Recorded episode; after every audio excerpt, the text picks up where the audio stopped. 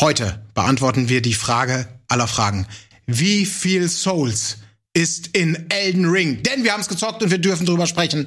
Deswegen ein Game Talk Spezial.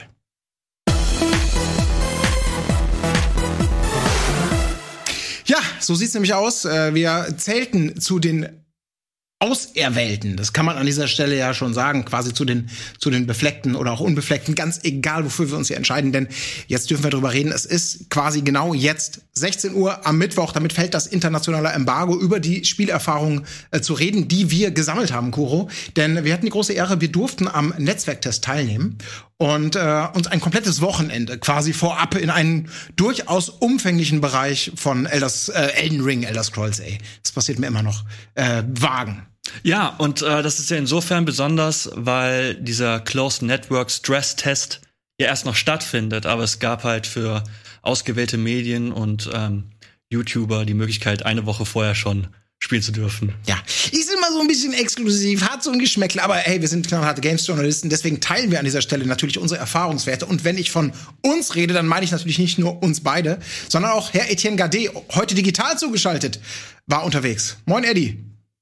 Ja, moin. Grüße ins Studio. Ähm, ich wäre gern bei euch gewesen, aber ich habe noch ein bisschen Schnupfen und Halskratzen und das wollte ich euch dann nicht antun. Ja, Davon gibt's ja reichlich dieser Tage. Aber schön, dass du es trotzdem geschafft hast, äh, mit uns ein bisschen zu plaudern, denn wir haben eben den, den, den fast schon elitären Vorteil an dieser Stelle, wirklich ein komplettes Wochenende verbringen zu dürfen in Limgrave und das viele, viele Monate bevor, bevor das Spiel rauskommt oder eben auch ein paar Tage vor diesem Stresstest. Und wir konnten uns da richtig austoben. Also es besteht, ähm, dieser Test bestand aus einem, einem abgesteckten Areal. Ähm, Limgrave, der westlich-nördliche Teil war das, ähm, den man ziemlich frei erkunden konnte, inklusive ein paar Mini-Dungeons Dungeons inklusive größerer Begegnungen, kleinerer Begegnungen. Es gab da so Barrieren, äh, also so künstlich abgesteckte, plötzlich kamen da so manchmal so Nebelwände rein, die dir dann gesagt haben, okay, hier darfst du noch nicht hin. Aber nichtsdestoweniger, ich fand diese, diese vielen Stunden, die wir da verbracht haben, die haben einem schon ein konkretes Gefühl gegeben für das, was da kommt. Und man hat von allem irgendwie einen ganz guten Eindruck bekommen, wie das vielleicht im finalen Spiel sein könnte. Soweit mein Vorab. Gefühl, um euch einfach mal ein Gefühl für die Skalierung dieses, dieses Events zu geben. Ja, ich glaube, es war ein solider erster Einblick in, in ein, ähm, ja, in, in Elden Ring, was ja schon auch spannend ist, weil klar, einerseits orientiert es sich stark an Dark Souls 3, aber es hat natürlich auch eine Komponente, die es halt von, glaube ich, so ziemlich jedem From Software oder Soulsborne-Spiel aus dem Hause From Software äh, unterscheidet mit der offenen Welt. Ja. Und da ist natürlich so eine gewisse, gewisse Angst mit verbunden bei dem einen. Der andere sagt vielleicht, hey, super geil, endlich habe ich Bock drauf. Ich meine, wie sieht's bei euch aus, Ede? Äh, du gehört hast, Elden Ring verbindet jetzt irgendwie so Souls-like, äh, Soulsborne-Spielmechaniken oder das, diese Tradition mit einer offenen Welt. Äh, warst du da erstmal mega gehuckt oder? Uh? Ähm, ja, also schon weil ich einfach äh, so ein krasses Grundvertrauen in FromSoft mittlerweile habe. Ähm, bei jedem anderen hätte ich vielleicht das schon eher mit größerer Skepsis aufgenommen. Aber da war ich dann tatsächlich auch interessiert, weil ich bin ähm, ja nachweislich kein besonders großer Fan von Open-World-Spielen. Ich weiß gar nicht, ob ich außer Breath of the Wild überhaupt mal in meinem Leben eins durchgespielt habe, weil ich immer mich früher oder später langweile in den offenen Welten und äh, auch irgendwie ja die mehr Freiheit nicht immer zuträglich ist für die Art und Weise, wie ich spiele, weil ich mich dann irgendwo verliere und den Faden verliere und man immer das Gefühl hat, man verpasst was oder so. Also es gibt viele ähm, ja, Stolpersteine in Open-World-Spielen, für mich zumindest persönlich. Ich weiß ja, dass es ein sehr beliebtes Genre ist. War auch nie so der Mega-Fan von Skyrim zum Beispiel, ähm, wo ich ja auch immer gesagt habe, da hat äh, die Welt sich angefühlt, also du bist teilweise 100 Kilometer in die eine Richtung gereist und hast da trotzdem den gleichen Scheiß gefunden wie 100 Meter im, äh, 100 Kilometer in der anderen Richtung, wo man sich dann fragt, ja, warum soll ich überhaupt 100 Kilometer reisen? Also insofern äh, kann man da mehr vielleicht falsch machen als richtig, aber ich war natürlich auch gespannt, wie es FromSoft machen wird, denn wenn ich es jemandem zutraue, dass er das Genre dann vielleicht auch dem Genre oder dem Genre einen neuen Spin geben kann oder das so gestalten kann, dass es Bock macht, dann eben FromSoft. Und ähm, deshalb war ich schon auch gespannt und finde es auch irgendwie den logischen nächsten Schritt, muss ich ehrlich sagen. Mhm. Ja, ich glaube, diese Vorschusslorbeeren, die haben wir alle gegeben, aber wir haben jede Menge Fragen und dankenswerterweise, wir haben ein paar Videos, wir dürfen euch ein bisschen was zeigen und versuchen natürlich äh, diese Fragen, die wir alle haben, wie geht das zusammen, ist das gut, ist das schlecht, Vorschusslorbeeren hin oder her, so ein bisschen zu beantworten und unsere Spielerfahrung einfach mal so ein wenig abzugleichen mit dem, was wir erlebt haben. Ich habe ein paar Videos vorbereitet und ich würde sagen, wir starten einfach mal mit äh, dem allerersten. Ähm, dazu sei noch ganz kurz gesagt, es geht los mit einem Tutorial, also man erwacht tatsächlich in diesem Netzwerktest in, in so einer Höhle. Man hat vorher die Auswahl zwischen fünf vorgefertigten Charakterklassen. Im fertigen Spiel wird es derer zehn geben. Und das ist so ein bisschen das Übliche ähm, am Anfang. Ne? Ja, ich habe jetzt zum Beispiel den Krieger genommen, einfach mit zwei Schwertern und so und, und, und, und Buckler äh, ausgestattet, so als Standard. Es gibt auch magische Klassen oder, oder noch offensivere Klassen. Äh, ich habe die nicht alle wild ausprobiert, ähm, weil danach gibt's ein kurzes Tutorial und dann steht man auch schon mitten in der Spielwelt. Wir können vielleicht gleich noch mal gucken, auch dann wie was ihr vielleicht gewählt habt, äh, wie sich das Ganze für euch angefühlt hat. Wobei ähm, das mit den Klassen natürlich auch wieder nur so ein so, ja. ein, so ein Startrichtwert ist, so als als Disclaimer. Ne? Das ist ja wahrscheinlich äh, das ist meine Mutmaßung, so wie in anderen FromSoft-Spielen, dass man halt am Anfang eine Klasse auswählt, aber es sind halt eher so die Verteilung der Startattribute, beziehungsweise dann halt, was man äh, waffenmäßig, mit, mit, mit, mit welcher Waffe man ins Spiel startet und dann kann man ja trotzdem ja. Immer, immer noch sich komplett austoben. Genau. Diese Freiheit geben sie wieder, haben sie ja vorab auch gesagt. Also insofern ist es typisch Souls. Ähm, ja, aber eben nicht typisch Souls ist das, was man nach diesem Tutorial äh, erlebt. Und da würde ich sagen, starten wir mal eben ein, denn wir sind jetzt genau da gerade, wo wir eben so ein bisschen in die Grundsteuerung eingewiesen wurden und ich zumindest dachte, ach komm, das sieht genauso aus, das fühlt sich genauso an, das steuert sich genauso wie Souls. Und dann, ich würde sagen, wir schalten jetzt mal um und gucken einfach mal ja, wie sich das startet. Also ich trete hier aus den Katakomben und be be be begebe mich jetzt hier nicht zum wirklich allerersten Mal, aber für euch dahin, wo wir das erste Mal in der Open World ankommen. Und da sieht man schon, okay, es ist weitläufig, man kann weit gucken. Es gibt hier erstmal keine Begrenzung groß. Ja. Es ist schon mal sehr interessant zu sehen, wie du spielst. Ähm, es ist natürlich komplett falsch, direkt den äh, normalen Pfad zu gehen. Als erstes rennt man natürlich einmal um die Katakombe herum und guckt, was da so für. Items liegen. Das ist ja völliger Wahnsinn, schon direkt sich auf den richtigen Weg zu begeben. Das da ist jetzt ja auch hingucken. nur Sightseeing. Ich habe das bewusst nochmal, damit ihr da draußen mal ein Gefühl dafür bekommt, was vielleicht machbar wäre. Genau das mache ich nämlich jetzt. Und hier sehen wir nämlich schon das. Da ist schon ein Event getriggert, da ist so ein Sumpf und da hinten, ja, der obligatorische Drache. Wir wissen nicht, ob er im finalen Spiel auch da sein wird, aber da ist er. Genau, jetzt gehe ich da mal weiter. Das wollte rum. ich gerade sagen, weil ähm, das man alles, was wir jetzt hier sagen, ist echt unter, äh, also muss man mit Vorsicht genießen, weil wir alle nicht wissen, wie das Spiel in vier Monaten sein wird und was jetzt sich noch ändern wird, was FromSoft hier vielleicht auch extra uns einfach hingebastelt hat jetzt für diesen Network-Test. Weil ich erinnere mich an den, ich glaube, es war der Dark Souls 2 äh, Network-Test und da waren teilweise Spielabschnitte drin, die waren dann im Spiel gar nicht oder ganz anders, auch vom Balancing her. Also da muss man vorsichtig sein mit seinen finalen Urteilen, ja. weil man einfach noch nicht so richtig weiß, ähm, wie es dann im finalen Spiel sein wird. Also ja. ich bin mir ziemlich sicher, dass einige Gegner, die man direkt am Anfang sieht und dem, denen man sich stellen kann, dass die im fertigen Spiel nicht an dieser Stelle sein werden. Weil das, das glaube ich auch. Das wäre ja. sehr heavy. Es wirkte gleich so ziemlich ja. vollgepackt mit, okay, was geht denn hier ab, ne? Und jetzt sehen ja, wir auch ein ganz bisschen, um da vielleicht mal drauf zu kommen, kurz Thema Kraxeln, ne? Also wir können ja springen. Das ist also eine Innovation ja. ja. tatsächlich, dass wir jetzt springen können, um, um nicht irgendwie nur in bestimmten Situationen mal eine Hechtrolle oder so zu machen, sondern wirklich um höher gelegenes Terrain zu erreichen. Aber das hat auch Grenzen. Für, ich fand das angenehm rudimentär. Es gibt jetzt keinen Greiferhaken, es gibt kein Breath of the Wild mäßiges Kraxeln oder so oder irgendwelche Gimmicks. Und ich glaube auch nicht, dass im späteren Verlauf viel dazukommen wird, sondern es ist wirklich dieser Sprung, mit dem man einfach so ein bisschen vorwärts kommt, ein bisschen was erkundet, damit ist das Video dann auch an dieser Stelle schon vorbei. Das ist jetzt einmal der Lauf drumherum gewesen. Und rein theoretisch, das kann man glaube ich sagen, alles, was wir jetzt gesehen haben, kann man direkt oder über Umwege erreichen. Also wohin man jetzt gehen würde, ob jetzt da zu dem Sumpf oder da vorne zu dem zu dieser Klippen oder in den Wald, das ist uns erstmal selbst überlassen und das ist in diesem in dieser Freiheit natürlich so direkt nach dem Tutorial tatsächlich dann wie soll man sagen, ist direkt der Beweis der offenen Welt. Ne? Ja, und es funktioniert halt einfach wieder sehr, sehr gut, dass du, wenn du das Tor aufmachst und deine ersten Schritte rausmachst, du siehst ja direkt so, ah, da ist irgendwie ein Point of Interest, eine Burg, da will ich hin. Was hat es mit dieser Brücke auf sich? Und dann schaust du die Brücke weiter, dann ist da noch irgendwie ein, ein Gebiet, wo du denkst, so, da werde ich auf jeden Fall irgendwann hinkommen. Ich bin halt einfach,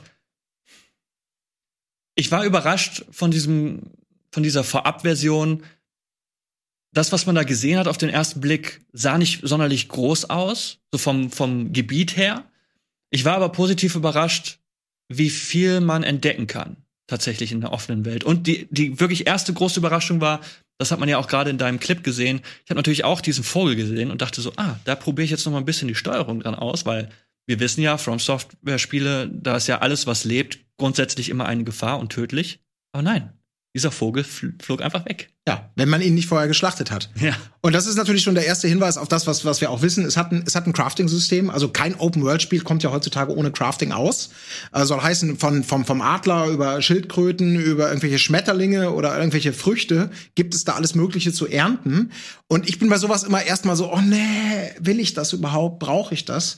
Aber auch hier muss ich sagen, das ist alles sehr easy peasy gemacht. Also tatsächlich erstmal mechanisch sehr einfach, weil du on the fly, also ohne abzusteigen, ohne großen Animationen oder irgendwie so, so Zeitsachen, wo man denkt, ach nee, muss der sich immer buddeln und im Dreck wühlen, bevor er die Nuss rausholt. Du kannst auch auf dem Rücken des Pferdes, ähm, du kannst das alles alles einsammeln im Vorbeigehen quasi. Und du kannst es auch direkt von Anfang an, also man muss ein bestimmtes Item holen, kannst du es auch craften. Und du machst daraus Sachen, die einen Sinn ergeben, wie dann Pfeile oder, oder bestimmte andere Tränke oder ja, ist nicht Tränke, aber irgendwelche Hilfsitems, Brandbomben, solche Geschichten.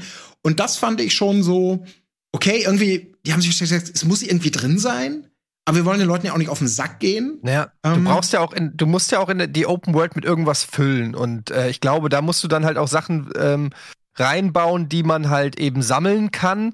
Ähm, was ich ganz interessant war, ist, dass es ja so eine Art Rezeptpergamente gab, ähm, die du finden musst, um dann die jeweiligen Sachen eben auch bauen zu können. Also wenn du zum Beispiel einen Schlafpfeil bauen willst, dann brauchst du dann äh, die An Bauanleitung sozusagen, die Blaupause, wenn man so will, dafür. Und ähm, das eröffnet natürlich schon wieder in meinem Kopf zumindest unglaublich viele Möglichkeiten. Wie, also ich stelle mir halt vor, wie ich auf den Boden eines Vulkans tauche und dort halt ein Pergament finde für eine Superwaffe, die ich dann bauen kann. Also erstmal habe ich dann da die Anleitung, dann brauche ich noch drei Kristalle, die ich von drei verschiedenen Drachen bekomme und einen kaputten Schwerthild, den ich äh, vielleicht in der ersten Welt finde, wo ich noch mal mit einem anderen Item hingehe und dann baue ich mir mein Superschwert.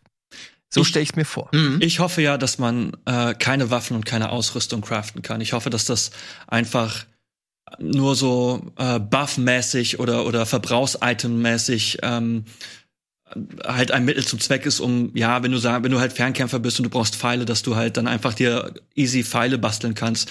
Ich glaube nicht, dass ich so viel Gefallen dran finden würde, wenn es, wenn man tatsächlich einfach richtige Waffen oder äh, Rüstungsset bauen könnte, weil dann ist das für mich so, ja, einerseits könnte ich diesen Boss machen und der droppt vielleicht eine Waffe oder ich, oder ich erkunde und finde halt die Waffe oder ich grinde einfach. Ich, ich glaube.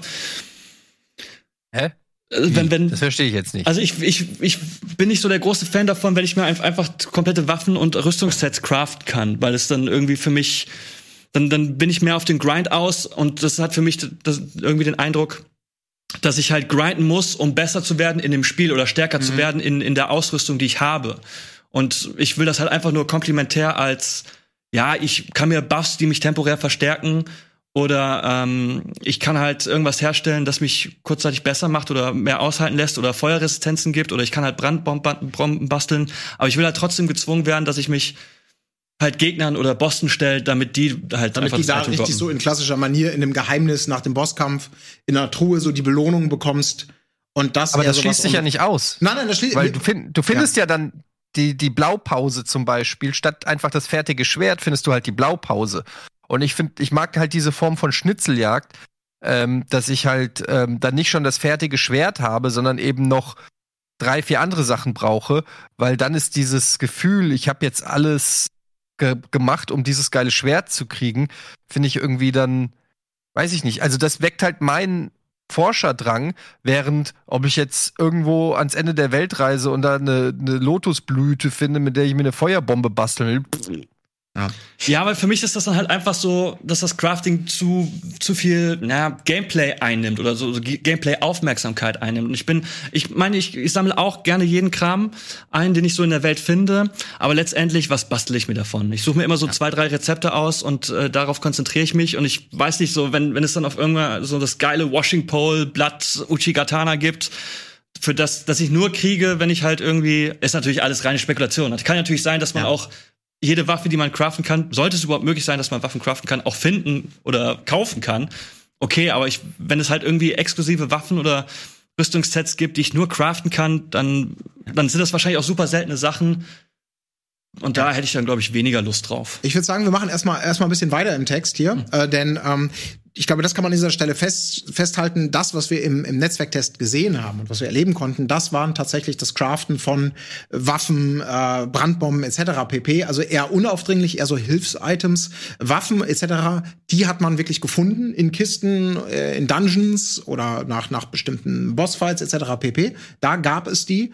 Ich fand das auch ganz angenehm, weil das einem so ein bisschen erspart. Ach Gott, also das war zumindest ging's mir ein, zwei Mal so, ach verdammte Scheiße, jetzt sind da irgendwelche Gegner, die würde ich gerne mit Pfeilen beackern. Oh, ich habe keine Pfeile. Guck ich mal ganz schnell in mein Crafting-Ding. Oh ja, kann ich mir ganz schnell ein paar Pfeile bauen, weil ich zufällig on the fly eben so Sachen mitgenommen habe. Bastel die schnell und habe mir damit einfach so, ne, so, so einen Weg gespart. Also so ist es erstmal angelegt gewesen. Ähm, ob es darüber hinaus Waffen, Rüstungssets, also eh alles, was du dir vielleicht so wünschst, gibt, wissen wir nicht. Aber das haben wir erlebt. Ich würde sagen, wir machen erstmal weiter im Text, denn ähm, die Weltenerkundung ist natürlich ein ganz entscheidender Punkt. Wir haben ja schon gesehen, wir können können mit einem Einfachsprung eben also für Souls-Spiel ist das eine mega Innovation. Für alle anderen, alle anderen legen sich auf die Seite und sagen, weck mich morgen. Ähm, aber diese Sekiro Agilität in der ja Welt, schon. bitte? In Sekiro gab's das ja schon. Genau, in Sekiro, okay, Sekiro ist ja so ein bisschen der, äh, das ist so der, der, der, der Spross, der noch am weitesten weg ist vielleicht. Aber eben für die Souls-Spiele im Speziellen ist es schon sehr ungewöhnlich. Da kannst du ja nicht mal irgendwie einen kleinen Kiesel übersprengen, sondern musst das kompliziert mit irgendwelchen Rollen über irgendwelche Ecken oder so machen. Ähm, wir haben es gerade schon ein bisschen gesehen und bei dem kommt natürlich auch das Pferd äh, mit ähm, ins, ins Spiel, das Spektralross Torrent genannt. Und ähm, da würde ich das mal kurz einmal demonstrieren, wie sich das dann in der offenen Welt, in der Erkundung vielleicht so, so zeigt. Gucken wir mal rein. So, wir sehen jetzt hier eine Stelle, also ich kann nur einmal springen. Ich hoffe auch sehr. Ich will keinen Zweiersprung lernen. Ich will auch keinen Greifhaken haben und ich will auch nicht kraxeln. Ich komme hier nicht hoch, aber ich habe gesehen, da oben ist ein Item. Was mache ich? Ich pfeife mir, und das, das, ist das, was ich meine. Auf Knopfdruck, zack, ist das Ding da. Genau, das finde ich auch, das finde ich sehr gut, dass man da nicht erst das Pferd angaloppieren ja. sieht und so, sondern es ist, man sitzt direkt drauf. Ja. Und äh, das ergibt gleich einen schönen Gameplay-Flow. Exakt. Ja. Und du kommst einfach super schnell durch die Gegend, vorwärts mit dem Doppelsprung, den das Pferd hat, kommst du dann auf solche Höhen, musst nicht lang, lang rum überlegen. Ich gucke jetzt hin, ne, wir blicken uns nochmal um, wir sind immer noch in der Nähe. Und du kannst natürlich das Pferd nutzen, um nicht nur in solche Areale zu kommen, äh, nicht nur um schnell von A nach B zu kommen, sondern auch um zu kämpfen. Ich bin jetzt einfach mal ein bisschen losgeritten. Ja. Und da ja, also auch sehr auffällig war, dass es ähm, sehr niedrigen Falling Damage nur gibt. Ja. Womit auch nochmal unterstrichen wird, also wenn es im finalen Spiel, wie gesagt, so beibehalten wird, das weiß man ja alles nicht, aber ähm, normalerweise war es ja so, äh, äh, irgendwo runterfallen kann extrem tödlich sein. Und hier kannst du schon relativ große Sprünge nach unten machen, was auch nochmal unterstreicht, dass ähm, FromSoft halt will, dass wir erforschen. Also ja. nicht sofort bestraft werden, wenn wir, ist da unten was, kann ich da hinspringen, mal hin, tot, sondern das wurde schon so ein bisschen entschärft. Hier sehen wir jetzt übrigens gerade diese, diese, diese weißen Nebelbarrieren. Das heißt, das waren die Grenzen dieser Demo. Und äh, man könnte jetzt denken, dass mit dem Pferdreiten, dass einen das quasi so imbar macht. Aber ich hatte auch da das Gefühl, man hat es eben bei dem Wikinger gesehen und auch in vielen anderen Situationen, Pustekuchen. Dadurch wird es jetzt nicht zum No-Brainer. Also auch wenn es hier natürlich mega elegant aussieht, was ich mache, dieses Vorbeirennen und die Riesenkrabben, die in Dark Souls 3 ja noch krass waren. Äh, oh Gott, und da werde ich schon überrascht, denn es ist nicht nur eine Schlammkrabbe, sondern es sind viele unterwegs. Und auch unser Pferd kann eben potenziell sterben oder zumindest dematerialisiert werden. Und wenn man es dann direkt wieder haben möchte, dann muss man unter Umständen ein Heil-Item dafür, also so eine Flasche, eine Flaschenfüllung, ähm, opfern. Ich finde einfach, die Krebse sehen wieder unfassbar gut aus. Das möchte ich an dieser Stelle nochmal ganz kurz sagen. Das heißt, dieses Pferd ist irgendwie, du kommst schnell vorwärts. Und ich hatte auch Gespräche mit, mit, mit, mit anderen Leuten, die das gespielt haben, die sagten, ey, ich war die ganze Zeit mit dem Pferd unterwegs, um schnell von A nach B zu kommen. Das ist wunderbar. Und habe ich gesagt, hast du denn auf dem Weg von A nach B das gesehen und das? Nö. War da was?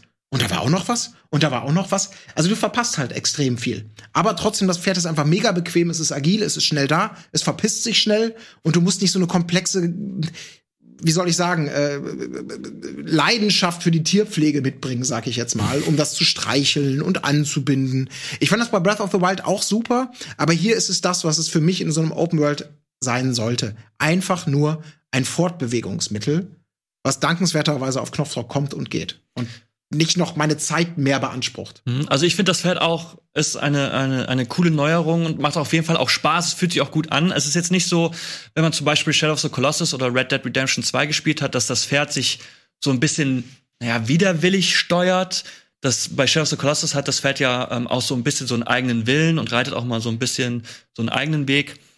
Es geht eher so ein bisschen in diese etwas direktere Skyrim oder Witcher-Richtung, was ich auch okay finde. Ich hatte aber trotzdem das Gefühl, dass es in einigen Situationen in der offenen Welt äh, die Kämpfe schon ein bisschen einfacher gemacht hat. Also ja. jetzt zum Beispiel gegen so ein paar ja, Soldaten, die dann irgendwie zu vier, zu fünf ähm, rumstanden, zu Fuß sind so Vierer-, Fünfer-Gruppen immer schon sehr, sehr knifflig, aber da kannst du ja halt einfach witzig, wie du bist, im Kreis äh, reiten und dann schön deine Attacken, was du ja übrigens auch mit, mit den rechten Schultertasten, leichter Angriff rechts und schwerer Angriff mhm. rechts und leichter Angriff links, leichter Angriff, äh, schwerer Angriff links, wenn du halt die linken Schultertasten nutzt. Was gut funktioniert, muss man sich kurz einrufen, aber ich fand das schon, äh, ja, es hatte schon einige Stellen schon ein bisschen einfacher gemacht. Und ähm, weil ja Ede auch gerade noch den, den Fallschaden angesprochen hat, der, der überträgt sich ja erst aufs Pferd. Und ich habe das an ein, zwei Stellen wirklich so ein bisschen ausgenutzt. Also man kommt ja am Anfang, wenn man eher so rechts guckt, äh, zu diesem Strand. Und ich wusste nicht, wie man runterkommt. Dann habe ich gesagt, ja, okay, nehme ich halt das Pferd. Und dann hat das Pferd halt ein bisschen äh, leiden müssen, aber ich kam dafür runter. Geil. Ja, kann man machen. Apropos äh, Strand und Leiden. Ich habe ein, ein, das ist eher so, so, so, so, so, so, so ein Scherz äh, weil wir von Falling Damage reden. Und wir haben ja auch das gesehen, also jetzt noch nicht, aber in den Trailern war das von Anfang an ja irgendwie gezeigt, diese ominösen, diese Luftströme, wo man dann wirklich, wenn man auf dem Pferderücken sitzt, diese, diese, diese emporschwelenden Dinger und du hunderte Meter steigst du empor, um wirklich vom Tal auf den Berg zu kommen, um mal so richtig schnell vorwärts zu kommen. mein erster Versuch mit so einem Luftstrom, den möchte ich euch natürlich nicht vorenthalten, denn ähm, ja, der ist so ausgegangen und das war an besagtem Strand. Wahrscheinlich so ähnlich wie meiner auch. So, da ist nämlich so einer jetzt hier. Und ich dachte mir, ja komm, springst du mal rein. Was muss ich machen? Ah, X drücken. Oh Gott. Einfach richtig dumm.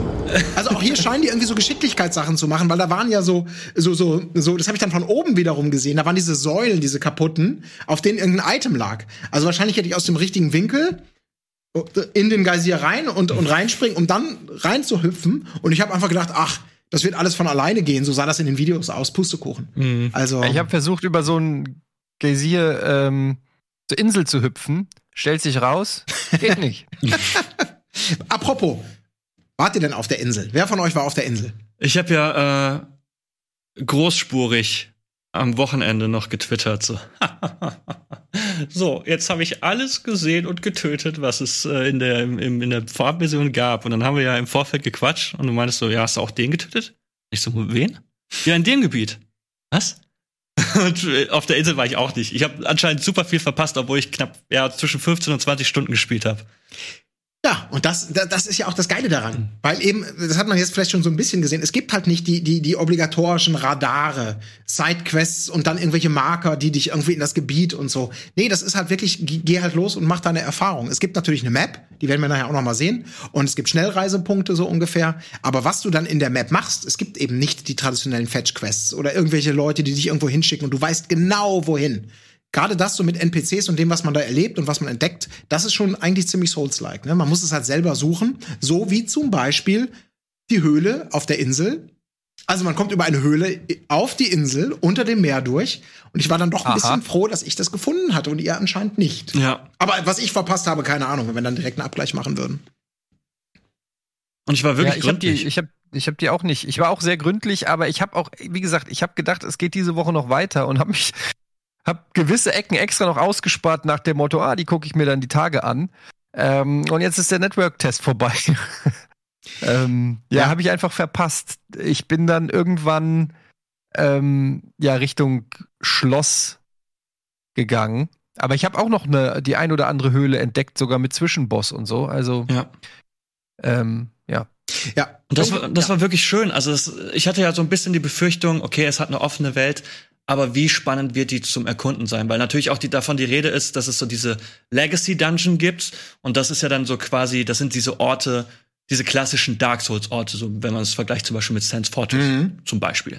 Und ich dachte mir dann so im Vorfeld, okay, dann hast du diese offene Welt, aber so der, der richtige Punk geht ja dann wahrscheinlich erst bei diesen Legacy-Orten ab. Mhm. Aber ich fand es wirklich angenehm, wie viele Kleinigkeiten man entdecken konnte. Ich hatte zum Beispiel eine Statue gefunden und die zeigt dann irgendwie so, so einen leichten so eine, so eine leichte Linie und dann bin ich dieser Linie gefolgt und hatte dann auf einmal so, ein, so eine Untergrund, also so Katakomben, wo ich dann auch noch mal bestimmt so eine halbe Stunde mich einfach umschauen konnte, wo tatsächlich was los war, noch mal komplett neue Gegner, es hatte alles so einen leichten Bloodborne-Vibe, da war auch ein sehr witziger Boss. War das der mit diesen beiden, ja, mit diesen beiden Hammer, äh, diese, diese Statue.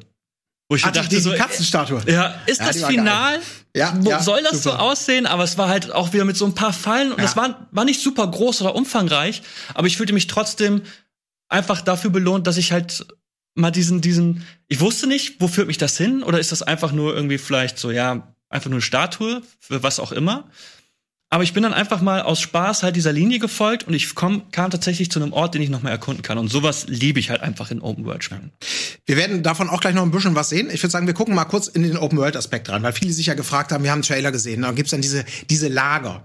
Und für die einen sind geil, Lager infiltrieren und alle ausnehmen. Super, super geil. Für die anderen ist es quasi Ubisoft Standardformel, weil man so denkt, oh nö, da gibt's jetzt irgendwelche Lager und da gibt's irgendwelche Wachtürme und diese ganzen Open World Standards. Ähm, es gibt Lager und es gibt auch ein, ein, ein, ähm, ein Lager, was aber eher so storymäßig so drin war, auch in diesem, in diesem, in dem Bereich. Ich glaube, wir reden gerade vom, äh, könnt ihr mir gleich sagen, ob ihr das selbe Lager meint. Man kommt nicht dran vorbei. Und ähm, da habe ich einfach mal versucht, diesen, diesen Ansatz in einer offenen Welt auf verschiedene Arten und Weisen sich so einer Lagersäuberung zu widmen. Habe ich einfach mal zwei aus meiner Sicht grundverschiedene Versuche gemacht. Sehen wir auch vielleicht ein bisschen was vom Kämpfen her und von einigen neuen Elementen. Ich würde sagen, wir starten einfach mal. Ähm, wir sind eben an einem Soldatenlager unterwegs angekommen. Da unten ist es. Und ja, hier wollen wir mal gucken. So, das hier ist in die Hocke gehen. Das ist dieser neue Move, den es auch gibt. Im Prinzip kann man sich da, wie auch früher, hinten von Gegnern anschleichen. Das ging ja vorher auch schon, indem man ganz langsam auf sie zugeht und dann kann man sie eben entsprechend finishen. Ähm, hier hat man, hatte ich eher das Gefühl, es gibt mir noch diese Sicherheit, dass wenn ich geduckt laufe, dann hören sie mich auf keinen Fall, auch wenn ich an zucke. Ja, das sind hier auch wieder Sekiro-Anleihen auf jeden Fall. Ja. Ähm, ich finde das eh ganz schön, dass man bei dem Spiel merkt, dass ähm, ja, Miyazaki sozusagen seine Erfahrung und sein Wissen aus all seinen Spielen genommen hat und äh, man findet Elemente wirklich aus ich würde sagen, aus allen äh, Soulsborne-Spielen der, der letzten Jahre. Ähm, und hier dieses Stealth-Ding, das hat mich schon auch stark an Sekiro erinnert, wie man da eben so ein Lager ähm, bereinigt. Da war ja auch viel Stealth und von oben vom Herabspringen und dann ein, mit einem Schlag killen oder so. Also das fand ich hier schon, schon ganz nett gemacht. Allerdings hätte ich mir da auch noch ein bisschen. Es ist. Da ist jetzt nicht die mega Abwechslung. Ne? Es ist jedes Mal der gleiche Stich sozusagen. Ja. Also so ein bisschen je nach Waffe wahrscheinlich wieder. So, jetzt hätte alles gut sein können, das kennt was man ich zum Beispiel aus habe. Zelda Breath of the Wild. Ne? Auch da gab es ja die Typen, die die Tröte ge geschwungen haben und dann äh, kam die Verstärkung. Wieder so ein Element. Aber wir haben immer auch Verstärkung, denn wir haben diese Hilfsgeister. Und wir haben gerade was gesehen, was, ähm, das war, glaube ich, gerade der Kontermove, ne? Vielleicht können wir das noch mal ganz kurz zurück machen. Also, weil, was ich hier gemacht habe, ne, das sind diese Hilfsgeister, wenn man sagt, oh Gott, oh Gott, ähm, da gibt es verschiedene, die kann man einfach summonen, die, die kosten FP, also die, die, die, die gleiche Energie, die auch magische Attacken traditionellerweise und so kosten. Ich fand die sehr, sehr stark, muss ich sagen. Also, ja. Ähm, gerade wenn du die bei einem Boss zündest, mhm. dann hat der erstmal gerade die hier, die sechs Typen oder so, die haben auch schon einiges ausgehalten. Ich habe dadurch äh, den ein oder anderen Boss wirklich easy machen können, weil der hat sich mit denen rumgekloppt. Gekloppt. Währenddessen habe ich irgendwie aus sicherer Distanz meine Zaubersprüche gecastet und als er sich dann mir gewidmet hat, hatte er nur noch ein Drittel seiner Energie. Also das ist schon ganz schön mächtige Hilfe, finde ich. Ja, ich kann mir auch vorstellen, dass sie das noch ein bisschen, äh, bisschen reduzieren, weil ich fand es auch zu krass. Ich meine, hier klar, hier kommen potenziell in diesem Lager, wenn du komplett Alarm machst, halt mal so 20 Leute an, ne? Also da ist es allein schon schwierig und ähm, so wie in anderen Souls-Spielen würdest du da auch schwierige Chancen haben, wenn du nicht ein bisschen agil wärst, wenn du nicht ein bisschen weg könntest oder eine Hilfe. Ähm, ja, hier aber die guten alten Backsteps und mit rumlaufen funktionieren bei eigenen Gegnern auch. Hier fühle ich mich jetzt übrigens siegessicher. Mhm. Ich dachte, er ist tot. Pustekuchen. Aber man merkt halt auch, dass FromSoft ähm, ja drauf geachtet hat. Also ich hatte viele. Jetzt, sorry, ganz kurz, äh, jetzt bin ich, ich wieder siegessicher. Mach eine coole Pose. und hab vergessen, dass da noch Wölfe sind. Ich möchte noch mal ganz kurz an einer Stelle Lass mich doch mal meinen, den Satz bitte zu Ende bringen. Ja, bitte, sorry. Ähm, ich finde, ähm, man merkt, dass äh, FromSoft deutlich das Gameplay darauf ausgelegt hat, dass man auch Multiplayer oder Koop spielt. Also, ähm, weil es schon teilweise Stellen gibt, wo du überrannt wirst von einfach sehr vielen Gegnern. Das ist zwar dann auch machbar, indem man irgendwie wegrennt und die sich dann aufreihen und einen nach dem anderen macht, aber ich hatte schon das Gefühl, dass es noch mehr als in, in den anderen Souls-Spielen, wo das immer so auch ein bisschen wie ein Bonus behandelt wurde, dass das hier schon noch mehr gewollt ist, dass man im Koop spielt. Ähm, was auch dafür spricht, ist, dass es ja nicht sowas gibt, zumindest im Network-Test nicht wie Hollow werden oder sterben, wo du Humanity oder so brauchst, und bislang war es ja immer so, dass es relativ kompliziert, nicht kompliziert, aber doch ein bisschen komplexer war, Multiplayer überhaupt ähm, zu starten. Und ich glaube, dass es jetzt alles ein bisschen einfacher ist. Also da wirkt, das wirkt alles auf mich so, als ob FromSoft das sehr stark befürwortet, dass man das mit anderen Spielern spielt. Mhm. Werden wir gleich auch noch drauf zu sprechen kommen. Ich habe auch ein paar Koop-Geschichten gemacht. Ähm, ich bin mal gespannt, also weil ich glaube auch hier ähm, was du sagtest, um überhaupt die Berechtigung zu bekommen, um Leute zu holen. Früher musste man menschlich werden, vorher kannst du dir gar keine Hilfe holen. Hier gab es ja auch so ein Verbrauchsitem und von dem hatte man einfach mal vom, vom Start irgendwie 99 Stück im Rucksack, so dass man auch wirklich so viel, wie man irgendwie nur möchte, irgendwie spielen kann. Aber ja, auf jeden Fall. Ähm, ich hatte auch den Eindruck teilweise, dass es schon einen sehr in diese Richtung drückt. Aber was wir hier jetzt gerade sehen und wo wir noch ein bisschen reden, das ist eben der Open-World-Anteil. Es gibt ja noch diesen Legacy-Anteil und eher diese, würde ich mal so sagen, this is where the true Dark Souls starts oder wie auch immer. Also wo es so ein bisschen traditioneller wird. Wir machen jetzt ganz kurze Werbung. Ähm, ein Spot, dann sind wir wieder da.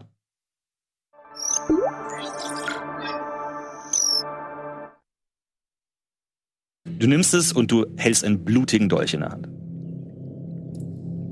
Oh Gott. Was ist denn hiermit los? Ist das auch von dir? Es ist nicht alles, was blutig ist, gehört mir, was irgendwo in irgendwelchen Gebäuden rumliegt. Du hast diesen Dolch schon mal gesehen. Ah, ist meiner.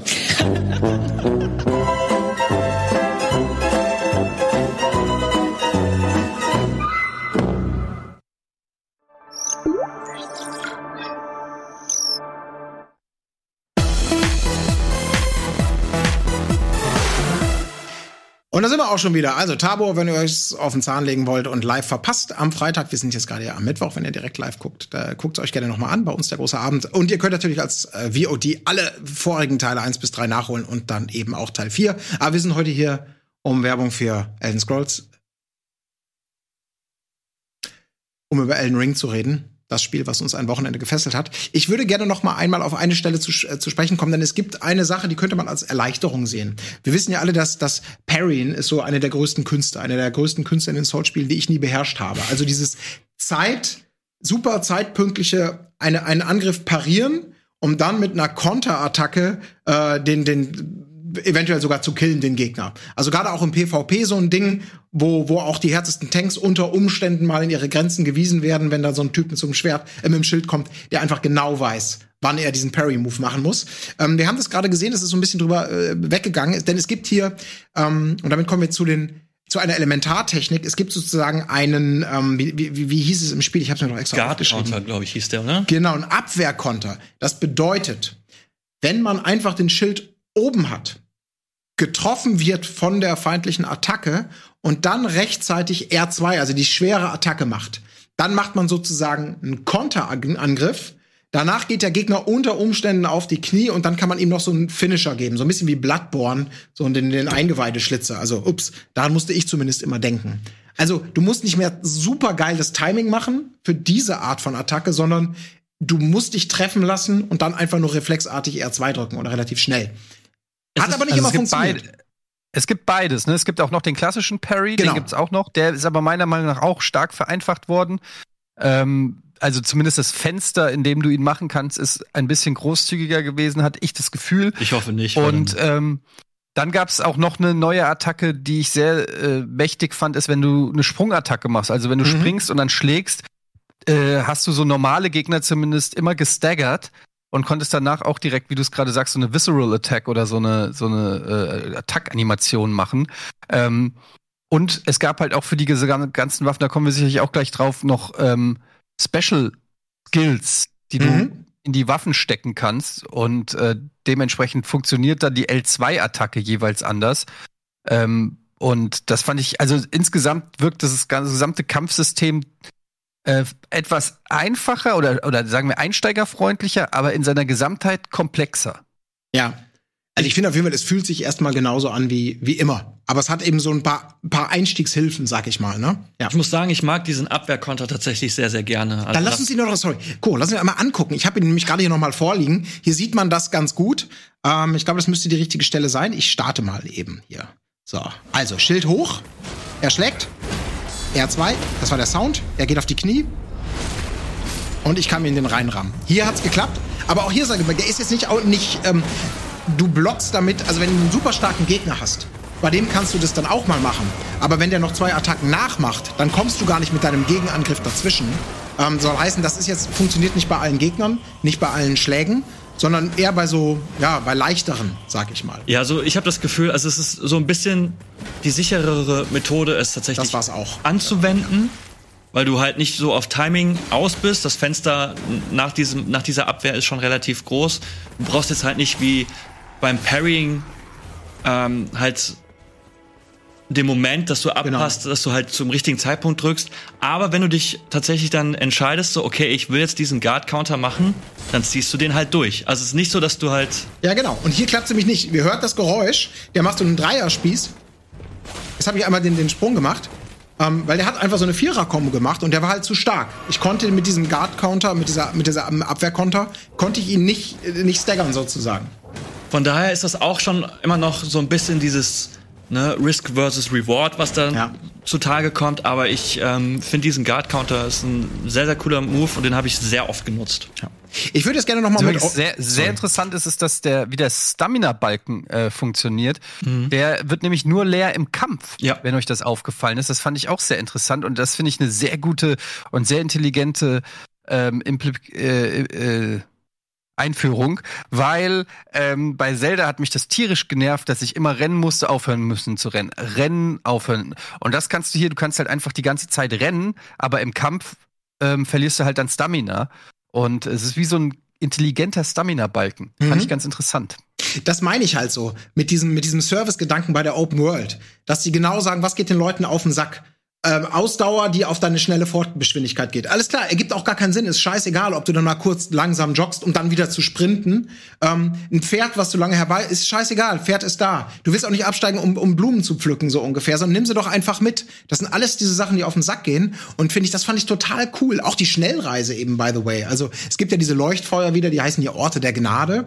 Und wenn du die hast, kannst du immer Schnellreise machen. Aber eben nicht von einem Leuchtfeuer zum nächsten, ich nenne sie einfach nur aus Tradition jetzt hier weiterhin Leuchtfeuer, ähm, sondern von jedem Oberweltpunkt, wenn du nicht gerade in einem Kampf bist, kannst du einfach sagen, oh, ich bin hier gerade irgendwo und von da ab, von der Karte aus, springe ich wieder zu so einem Leuchtfeuer und nicht erst von Leuchtfeuer zu Leuchtfeuer. Ich finde das, und das von Anfang an, also zumindest in dem Netzwerktest. Ich finde, das ist alles so im positiven Sinne entschlackt und serviceorientiert. Ihr könnt mich auch gerne korrigieren, wenn ich, wenn ich falsch liege, aber ich halt diese Site of Graces, diese Bonfire, diese Leuchtfeuer, ähm, die zeigen ja auch eigentlich immer so mit so einem leichten, ja, mit so einem visuellen Faden, mit so einem visuellen Effekt an, wo ungefähr in der nächsten Richtung ein weiterer Bonfire ist. Und das ist halt irgendwie, ich finde das halt einfach angenehm, wenn man in der Spielwelt ähm, quasi gucken kann und man kriegt, man wird angeleitet und muss nicht ständig auf die Karte schauen oder oben auf den Kompass, den man ja auch hat. Das ist ja auch etwas, was Ghost of Tsushima sehr, sehr gut gemacht hat, dass du, wenn du irgendwie einen Punkt ausgewählt hast, wo du hin wolltest, dass der Wind dich immer so ein bisschen hingeführt hat. Ist natürlich jetzt nicht so atmosphärisch gelöst wie bei Ghost of Tsushima. Ähm, ich fand es aber trotzdem sehr, sehr schön. Ich, und da würde mich gerne mal eure Meinung interessieren. Ich fand halt nur, es gab sehr, sehr viele von diesen Bonfiren. Also ich habe die quasi an jeder Ecke entdeckt. Und das ist etwas, was, was ja auch schon so ein bisschen in, in Dark Souls 3 ähm, oder ja, in den letzteren From Software Spielen angefangen hat, dass das, dass die sehr, naja, frequentiert genutzt werden. Dass du halt ein paar Meter gehst, kommst in ein Gebiet, gehst zwei Schritte und dann ist da quasi schon wieder eins. Also auf der offenen Welt stimme ich dir zu, aber in so Dungeons, da gab es schon die ein oder andere Stelle, wo ich äh, ganz schön viel gekämpft habe und gedacht habe, so, jetzt äh, habe ich keine Flasks mehr.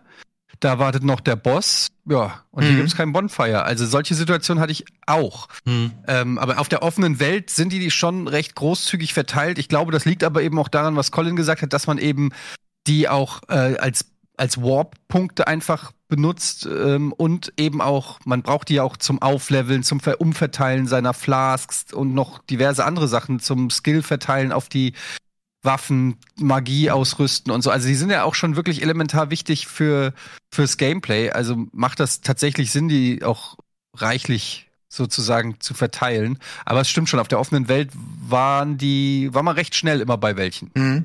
Fand ich aber auch jetzt tatsächlich nicht schlimm, weil ich, also auch, auch wieder so als Service und nicht als, wow, wenn es in den Dungeons zu frequentiert ist, dann denkst du ja, du willst ja diese Herausforderung, Risk and Reward, gehe ich noch einen Schritt weiter, bevor ich wieder zurückgehe und die Gegner respawnen. Da ergibt das ja auch Sinn. Auf aber in jeden der Fall. offenen Welt eben natürlich, ähm, es ist Ja, ich meine, das wird sich natürlich auch im fertigen Spiel zeigen müssen, weil halt diese, dieses Stormville Castle, diese, Sch- dieses Schloss, das man ja halt auch erkunden konnte, das ging ja auch nur zum Teil. Und ähm, ja, da stimmt schon, da, da, da hat es etwas gedauert, bis Ja. wir dann wieder zu einem zweiten Leuchtfeuer kamen. Kommen wir zum Schluss ähm, noch mal zu. Ich habe davon natürlich auch noch ein paar Impressionen gecaptured. Aber ich würde gerne noch mal einmal zu diesem Lager zurückkommen, denn ich habe das, was ich da gemacht habe, habe ich einmal bei Nacht gemacht. Aber habe ich mir überlegt, nee, komm, ich will da jetzt nicht wieder so halb durchsneaken und gucken, sondern einfach mal ein bisschen, einfach mal rumspielen, vielleicht mit den Möglichkeiten. Und dabei ist quasi ähm, dieser Reisebericht rausgekommen. Also gleiche Szene. Es ist jetzt gerade Nacht. Und hier ist jetzt so ein angrenzendes Gebiet. Ihr wisst, was passiert. Da geht's sozusagen Richtung Schloss. Hier ist das Sturmtor von Schloss Sturmschleier. Und ähm, Darf ich was beichten? ja, Ich habe diesen Gang komplett ignoriert. Bin Echt? Außen rumgelaufen. das wusste ich nicht mal, dass das geht. Siehst du? Da habe ich schon mal was Bin mit dem gelernt. Pferd einfach durchgeritten. Das kann man auch machen, habe ich auch gemacht. Ich wollte nur einmal wissen, was passiert denn eigentlich, wenn ich mal versuche, so Gegner zu, äh, zu triggern, zu pullen halt in diesem Fall. Das, das das habe geht. ich auch gemacht. also ob die einfach direkt wieder zurückgehen oder ob ich das vielleicht in der Open World nutzbar machen kann. Sind übrigens richtige Bastarde, Ja. diese großen. Und da denkst du erst, oh geil. Bug, unsichtbare Grenze. Und ich dachte, ich wollte schon enttäuscht ausschalten. nee, nee, der kommt raus. Hatte ich bei mir auch. So. Ja, und das ist wie gesagt ein Standardgegner, der, der regeneriert. Also schon ein großer Standardgegner, das ist jetzt kein Zwischenboss. So, und jetzt. So. Und jetzt einfach mal ab ins Lager. So, ne? ich, einfach mal gucken, was kann man so tun. Da ist der erste. Oh, und das ist zum Beispiel so ein Move, mit dem habe ich auch nicht gerechnet, ne? Der haut dann einfach vom Pferd so eine Schallwelle. Die machen auch andere Gegner, nicht so umfangreich, aber dann haut sich halt gleich aus dem Sattel. Ja, aber das hat mir zum Beispiel auch sehr gut gefallen. Ich weiß jetzt nicht, was der macht, aber wenn man zum Beispiel gegen den Drachen kämpft, den habe ich zum Beispiel zu so einer Drachenruine gelockt und da hat er die einfach komplett in Schutt und Asche gelegt und auch wirklich die, in, also die, die Struktur zerstört teilweise, wodurch dann manche Wege freigelegt waren. Was ich ein ganz interessantes Feature finde, weil das macht nämlich dann genau solche Sachen, die wie du sie da gerade machst, machen dann Sinn, nämlich irgendeinen Gegner irgendwo hinlocken und gucken, ob sich dadurch irgendwie eine neue Passage ergibt oder sonst irgendwas, eine Veränderung in der, in der Open World. Genau. Und Aber- damit rumzuspielen ist schon charmant. Jetzt bin ich gestorben, aber man sieht natürlich das, worauf ich hinaus wollte. Die Aber- behaken sich dann auch gegen, oder beziehungsweise nehmen keine Rücksicht auf die anderen. So muss man sagen. Aber ist das dann bei den Soldaten so, dass die äh, den, den, das große Monster sehen und denken so, oh, das ist eine Gefahr, vielleicht kümmern wir uns drum? Weil ich glaube, das Nee. ist mir nämlich nicht Nee, aufgefallen. das ist, den Eindruck hatte ich auch nicht. Es war, glaube ich, tatsächlich einfach so, ähm, dass die Gegner keine Rücksicht aufeinander nehmen. Ich hatte hinterher schon das Gefühl, bei Krabben, die noch miteinander kämpften, äh, bei einer Szene, wo ich gestorben war, obwohl es, obwohl ich, obwohl die, die eigentliche Gefahr ausgeschaltet war. Aber in diesem Fall war es eher so, okay, der Riese haut mit dem Schwert halt zu. Wenn da zufällig noch irgendwelche anderen Minions sind, Pech gehabt, Kollateralschaden. Hm. Aber ich fand es irgendwie nur so ganz witzig, überhaupt das damit mal rumzuspielen, weil das für Soul-Spiele ja eine total ungewöhnliche Mechanik ist. Ob das jetzt notwendig ist, ähm, ich wollte einfach nur mal, nur mal ein bisschen Spaß haben. Ja, ich hatte halt genau umgekehrt so eine ähnliche Situation, als ich ich habe ja ich habe ja diesen riesigen Gang gesehen und habe die ganzen Gegner gesehen und dachte mir so, nee. Also da habe ich jetzt absolut gar keinen Nerv, da jetzt lang zu gehen. Und du kannst ja quasi dann zurück aus dem Tor, dann kannst du ja die Wand entlang und dann kommt dann irgendwann diese, diese Säule für, für das Pferd, wo du hochspringen kannst. Dann bin ich oben lang und oben sind noch mal, glaube ich, vier oder fünf von diesen Dingern.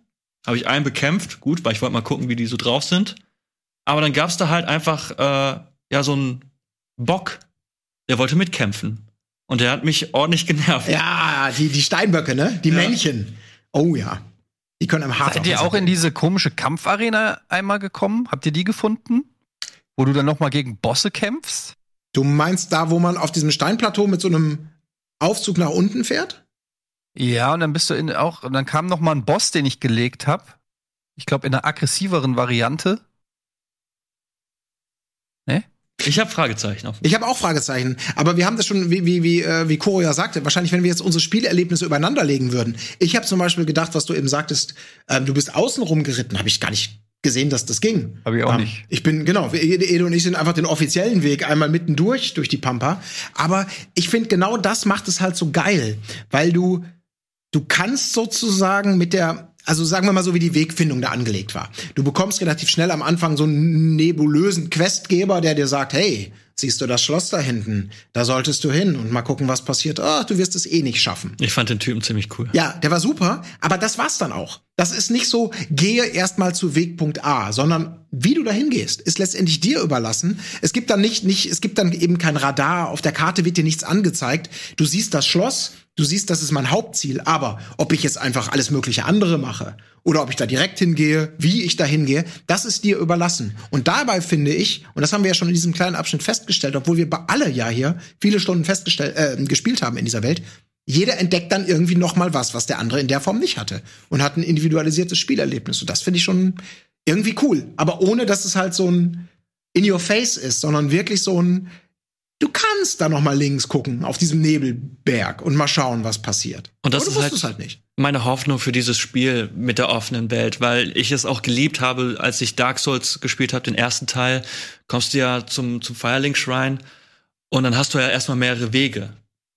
Und natürlich, wenn du dich mit anderen unterhältst, mit Freunden, die sagen so, ja, ich bin da lang gegangen als erstes. Und natürlich gibt es so mehr oder weniger den einen Weg, den man am Anfang einschlagen sollte, aber es war halt einfach cool zu erfahren, wie andere gespielt haben und was sie erlebt haben. Und das finde ich halt an Videospielen eh immer am coolsten, wenn man sich mit anderen Leuten unterhält und da bieten halt Open-World-Spiele einfach so das größte Potenzial, dass die Sachen erzählen, von denen du denkst, was?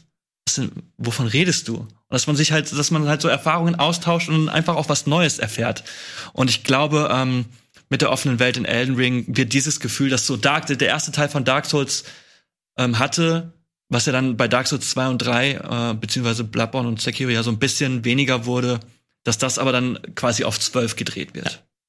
Ich bin, ich, jetzt muss ich mal direkt mal außer der Reihe jetzt was zeigen, weil ich weiß, du hast es nicht gesehen. Ähm, ich weiß nicht, ob du ihn gesehen hast, aber das ist ja so ein Paradebeispiel für von, hä, habe ich versäumt. Ähm, ich war kooperativ unterwegs und bin äh, einfach hier mal oben rumgegangen. Das ist jetzt oben vor diesem Sturmschloss. Hier peitschen die Winde.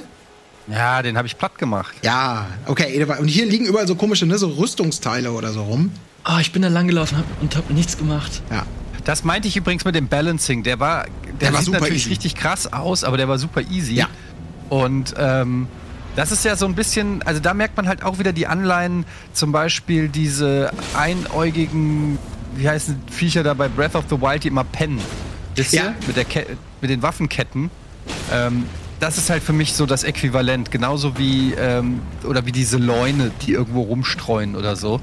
Ähm, nur halt in Souls-Optik. Aber ey, guck, ich meine, wie, wie geil ist das denn?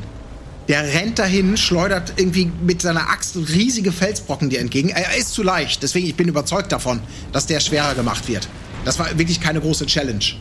Aber ich finde, das sieht auch so einfach geil aus, so atmosphärisch, diese Nebel, äh, windgepeitschte Ebene und da ist einfach plötzlich dieser Krieger und du denkst, hä, okay, ich habe vielleicht damit gerechnet, dass ich einen seltenen Pilz finde. Oh, ich habe den im Ladebildschirm gesehen. Ja, genau. Und dachte mir, wo ist der? Ja. ich werde es ja nicht genau sagen, aber das. Äh, Ja, ich werde auf jeden Fall cool. noch mal gucken.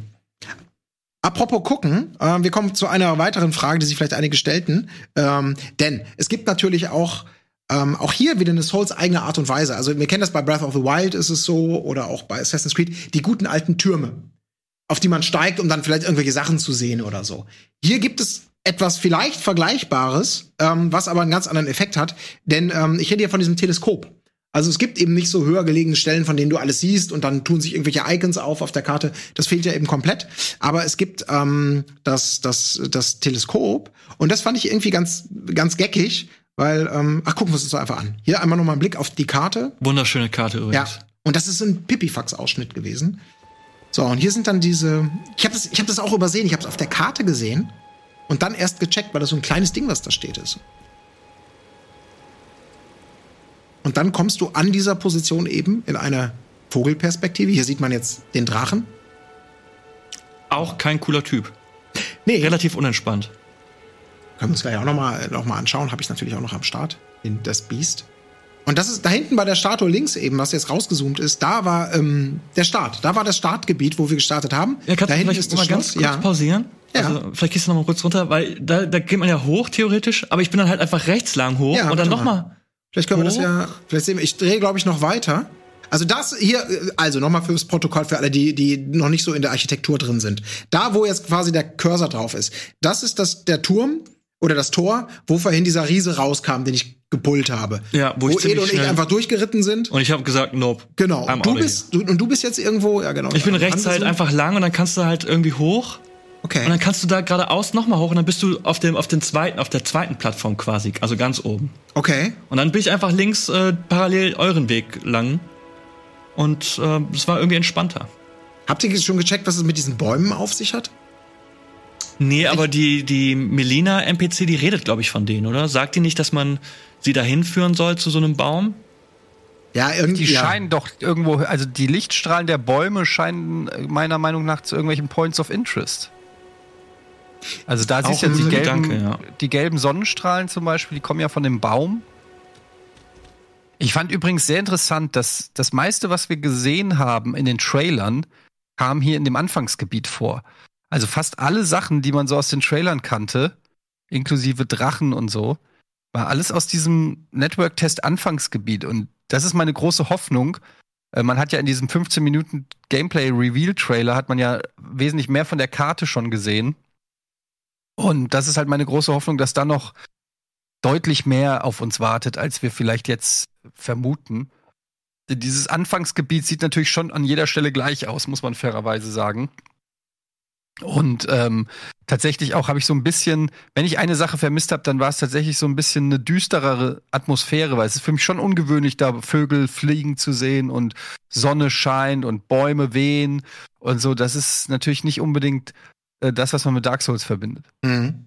Aber ich kann mir eigentlich wirklich nur vorstellen, dass das noch kommt. Weil nochmal dieser Kartenausschnitt, den wir spielen konnten, ähm, da gibt es ja was im Süden, es gibt was im Westen und es gibt anscheinend noch eine jede Menge im Norden. Das sieht man in dem, in dem Trailer, der zuletzt revealed wurde. Da gab es einen besseren Überflug über die Karte. Und Genau. alle, die eben diesen Netzwerktest gemacht hatten, konnten so ein bisschen, also ich zumindest, okay, wo, wo, wo genau ist jetzt dieser Teil, den ich gesehen habe? Wo komme ich her? Ist das wirklich das Startgebiet? Äh, wie wird sich das entwickeln? Also da hoffe ich sehr drauf, dass sie da wieder die, die Souls-typische Mischung aus es gibt die, die, die, die Gruselschlösser, es gibt den Friedhof, es gibt die, den, den verwunschenen Wald. Also diese ganzen Orte, die auch eben gerne mal düsterer sind, mystischer sind und dir so eine Bedrohung geben. Ähm, also da setze ich schon sehr drauf. Oder es passiert halt in den Dungeons, denn ähm, auch davon gab es ja einige zu sehen. Zum Beispiel die Hainhöhle. Also das war so ein optionaler Dungeon, der quasi mehr oder weniger am, am Wegesrand lag. Da bin ich auch koopmäßig unterwegs gewesen und da habe ich auch mal geguckt, was, was sind denn eigentlich da so die Grenzen? Weil man kann eben, wir haben es gerade ja schon angedeutet, ähm, Ede, du kannst relativ flexibel Leute summonen. Und das ging auch alles ratzfatz. Also wahrscheinlich, weil auch nicht viele Leute online waren. Ne? Also mit, mit Passwortkontrolle konnte man sich wiederum schon mal, schon mal ähm, beschränken, dass man wirklich nur mit den Leuten spielt oder die summont, die man hat.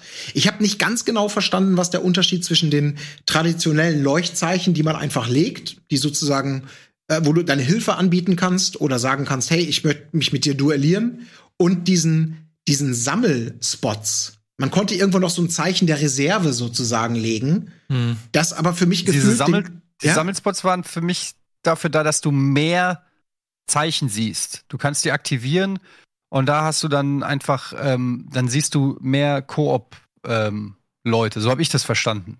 Aber weiß Also, auch nicht, ob es ja. stimmt. Also du meinst, es ist quasi wie so ein offizieller, so ein offizieller Ort, dass alle wissen, wie so ein schwarzes Brett. Wenn es neue News gibt, Genau. dann geht zum schwarzen Brett oder zu dem. Ja, kann natürlich sein. Ich Es gab ja übrigens diese, was du gerade gesagt hast, sorry, äh, diese Passwortgeschichte hochinteressant, weil die gibt, die ist zwar nicht neu, aber die macht natürlich in so einer Open World, also in meinem Kopf, ich weiß, wie gesagt, nicht, ob es im Endgame dann auch so sein wird, aber in, in meinem Kopf habe ich eine Gruppe an Leuten, zu denen ihr natürlich auch gehört, die kriegen dann das Passwort und wir einigen uns alle auf ein Passwort. Und wenn du dieses Passwort eingibst, dann sehen die Leute, die dieses Passwort auch eingegeben haben, sehen dann vermehrt die Sachen von dir, also deine Hinweise, zum Beispiel deine Blutflecken und so weiter und so fort. Und das bedeutet natürlich, dass man sich so eine, also ich könnte euch quasi sagen, ey, guck mal da, da ist doch was Geiles, Colin. Guck mal, guck mal hier, wenn ich was entdeckt habe. Versteht ihr? Ich kann euch so quasi Hinweise in der Welt hinterlassen, die nur ihr seht. Mhm. Ja, und das, das finde ich auch cool. Eine hochinteressante Spielerei, wenn die so klappt, wie ich mir das vorstelle, könnte das richtig Bock machen, weil dann da noch mal so ein ja, so ein äh, Koop-Gedanke aufkommt, ohne dass ich jetzt direkt mit euch gespielt habe. Mhm. Aber wir teilen uns sozusagen die Welt. Es ist so ein bisschen so eine Filterung, weil wenn du halt online spielst oder den Online-Modus aktiviert hast, siehst du halt an jeder Ecke 200 Millionen Blutpfützen, 400 Nachrichten, von denen sind 395 äh, irgendwie witzig oder trollig gemeint. Und ich mag diesen Gruppenpasswort-Gedanken, weil wenn wir tatsächlich so vier, fünf Leute haben und wir nutzen dieses genau. Gruppenpasswort-Feature, dann sehe ich halt einfach so, ja, ey, das, was ich ja. hier sehe, hat einer von meinen Freunden gemacht. Ja, auf jeden Fall. Ich wusste gar nicht, dass das, das quasi so äh, noch nicht nur, dass man sagt, okay, du siehst mein Summoning Style und umgekehrt und und äh, alles andere wird mir gar nicht angezeigt, um zu zocken, sondern dass die Welten sich auch so ähm, ähm, so beeinflussen, also so so limitiert werden, sage ich mal. Das ist äh, habt ihr vollkommen recht. Das ist äh, könnte, könnte richtig geil sein, um so ein äh, gruppengeschlossenes Erlebnis zu haben. Ne? Ja, es ist halt dann einfach auch vielleicht nicht so diese Reizüberflutung, die man hat oder man, zumindest mir ging es halt manchmal so, wenn du dann irgendwie in einem Gebiet bist, ich bin halt ein ziemlicher Schisser und dann gibt es halt so ein, zwei Gebiete, wo ich dann halt mal öfters so bei so einer Nachricht geguckt habe. Aber wenn das so ein bisschen entschlackt und reduziert wird, dann finde ich das, glaube ich, auch äh, einfach sehr charmant. Mhm. Weil du halt auch weißt, so, das, was du hier siehst oder das, was du lesen kannst oder die Blutpfützen, das ist halt von jemandem, den du kennst. Ja. Und wenn du im Zweifelsfall trotzdem das Gefühl hast, du bist der erste Mensch, der hier jemals war, weil von deinen vier Kumpels vielleicht noch niemand da war, die tausend Millionen Spieler da draußen sind eben nicht mit Blutpfützen und, und äh, Nachrichten gerade da, ja. ist das natürlich auch auch noch mal cool. Es gibt dir noch mal so ein, so ein, so ein mehr Gefühl von, ich bin der Erste, der diesen, diesen Ort betritt. Ne? Und wenn du dann irgendwie so eine Nachricht auf dem Boden liegen siehst bei einem NPC und da steht da Butthole, ja, ja. dann weißt du auch so, ja, okay, das war, ne?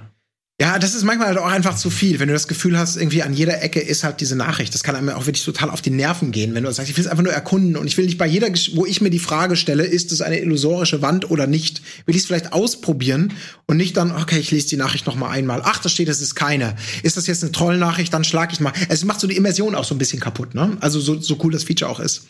Ich habe jetzt einen, einen ähm, kleinen Koop-Kampf mal vorbereitet innerhalb eines Dungeons, weil man kann ja auch innerhalb eines Dungeons ähm, summonen, also nicht nur in der offenen Welt. Und das zeigt auch so ein bisschen vielleicht mal die Grenzen dessen, denn hier bin ich eben mit Kollege Oliver Schultes von der M-Games unterwegs. Erstmal natürlich die obligatorischen Gesten, die man wieder per Dual Sense Controller machen kann. Ähm also wir sind uns aber auch alle einig, es gibt schon eine Soulspawn-Etikette. Ne? Ja, man verbeugt schon, am Anfang. Ja, danke also, sagen. Nicht auf jeden Fall. Ja. Auf jeden Fall. Ja. Und jetzt sieht man auch, also wir sind jetzt in einer Höhle, in dieser, in dieser Hainhöhle. Und äh, hier sieht man, wir können da jetzt auch nicht rausgehen. Das wäre jetzt der, der, der Ausgang nach draußen. Das ist aber blockiert. Hier kommen wir nur raus, wenn wir jetzt sozusagen den Boss legen. Das ist so das klassische Ding. Und wenn wir den Boss legen, dann verschwindet der Gast auch. Du kannst also nicht einfach das ganze Abenteuer von A bis Z komplett durchspielen. Wenn wir eine Fackel hätte, sicher, dass das nicht auch daran liegt, dass du gesummoned hast? Ähm, nee, ich wurde, ich wurde gesummoned. Ja, oder so, aber auf jeden Fall, wenn du niemanden summonst, kannst du da, glaube ich, wieder raus. Ähm, ja, genau, wenn du niemanden summonst. Aber das meine ich halt eben damit. Wir sind jetzt in dieser Koop, nur der Tod wird uns trennen und wieder freilassen. Oder wenn wir den, den Boss töten. Ähm, den habe ich auch gemacht. Das war ein ganz cooler Boss. Den kann man, man findet ja in diesem Dungeon eine Waffe und mit dieser Waffe, wenn man die zweihändig nimmt und die R2-Attacke spammt, macht, sieht er kein Land. Das ist der, ah, du meinst diesen Doppelsperr, ne? Den wir vorhin ja. schon gesehen haben? Das, ja, genau.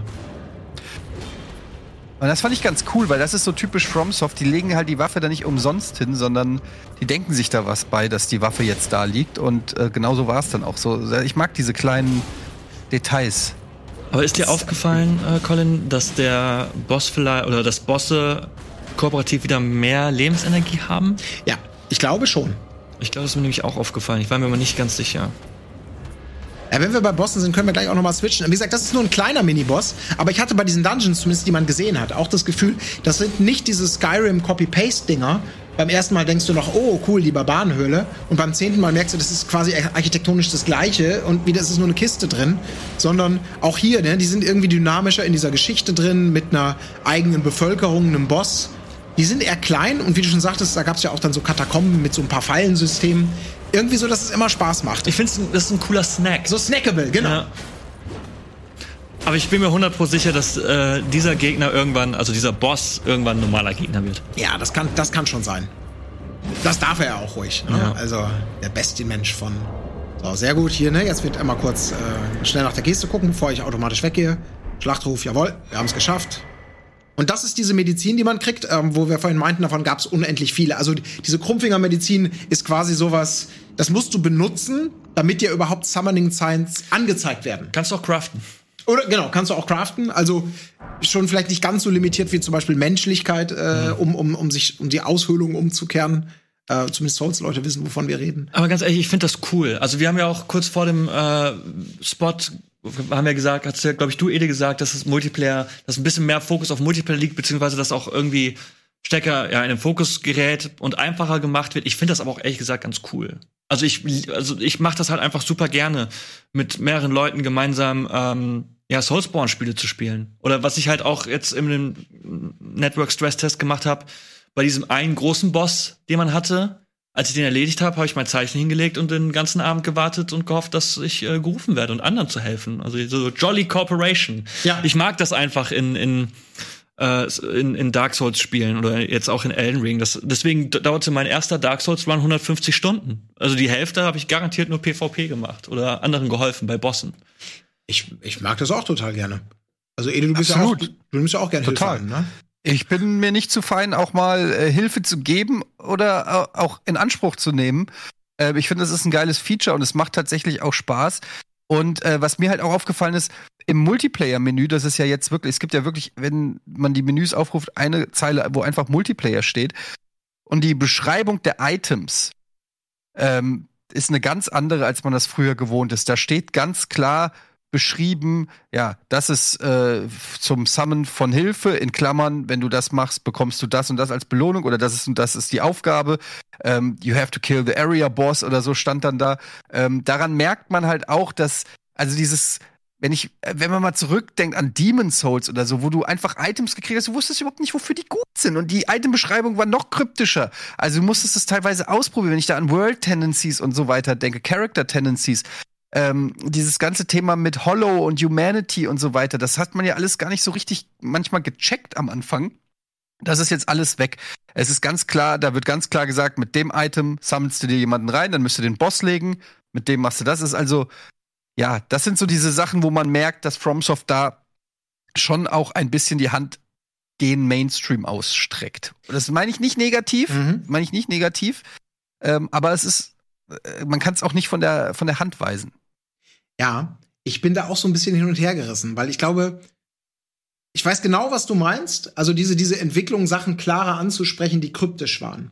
Und daraus hat sich ja auch ein, ein Kult entwickelt. Auf der anderen Seite, gerade bei Demon's Souls, es gibt ja einen Grund, warum Demon's Souls als dann, glaube ich, als Black Phantom Edition das erste Mal nach Europa kam, warum da einfach ein Lösungsbuch dabei war. Was dir ganz klar gesagt hat, so nach dem Motto, wenn du bestimmte Trophäen willst, ähm, und dann, dann musst du irgendwie die World Tendencies in dem Dungeon, in der Abfolge, musst du den killen, damit das so shiftet. Und da hast du noch zwei Chancen, sonst kriegst du das und das nicht. Und das hat auch unglaublich Spaß gemacht, wenn, wenn man es dann hingekriegt hat.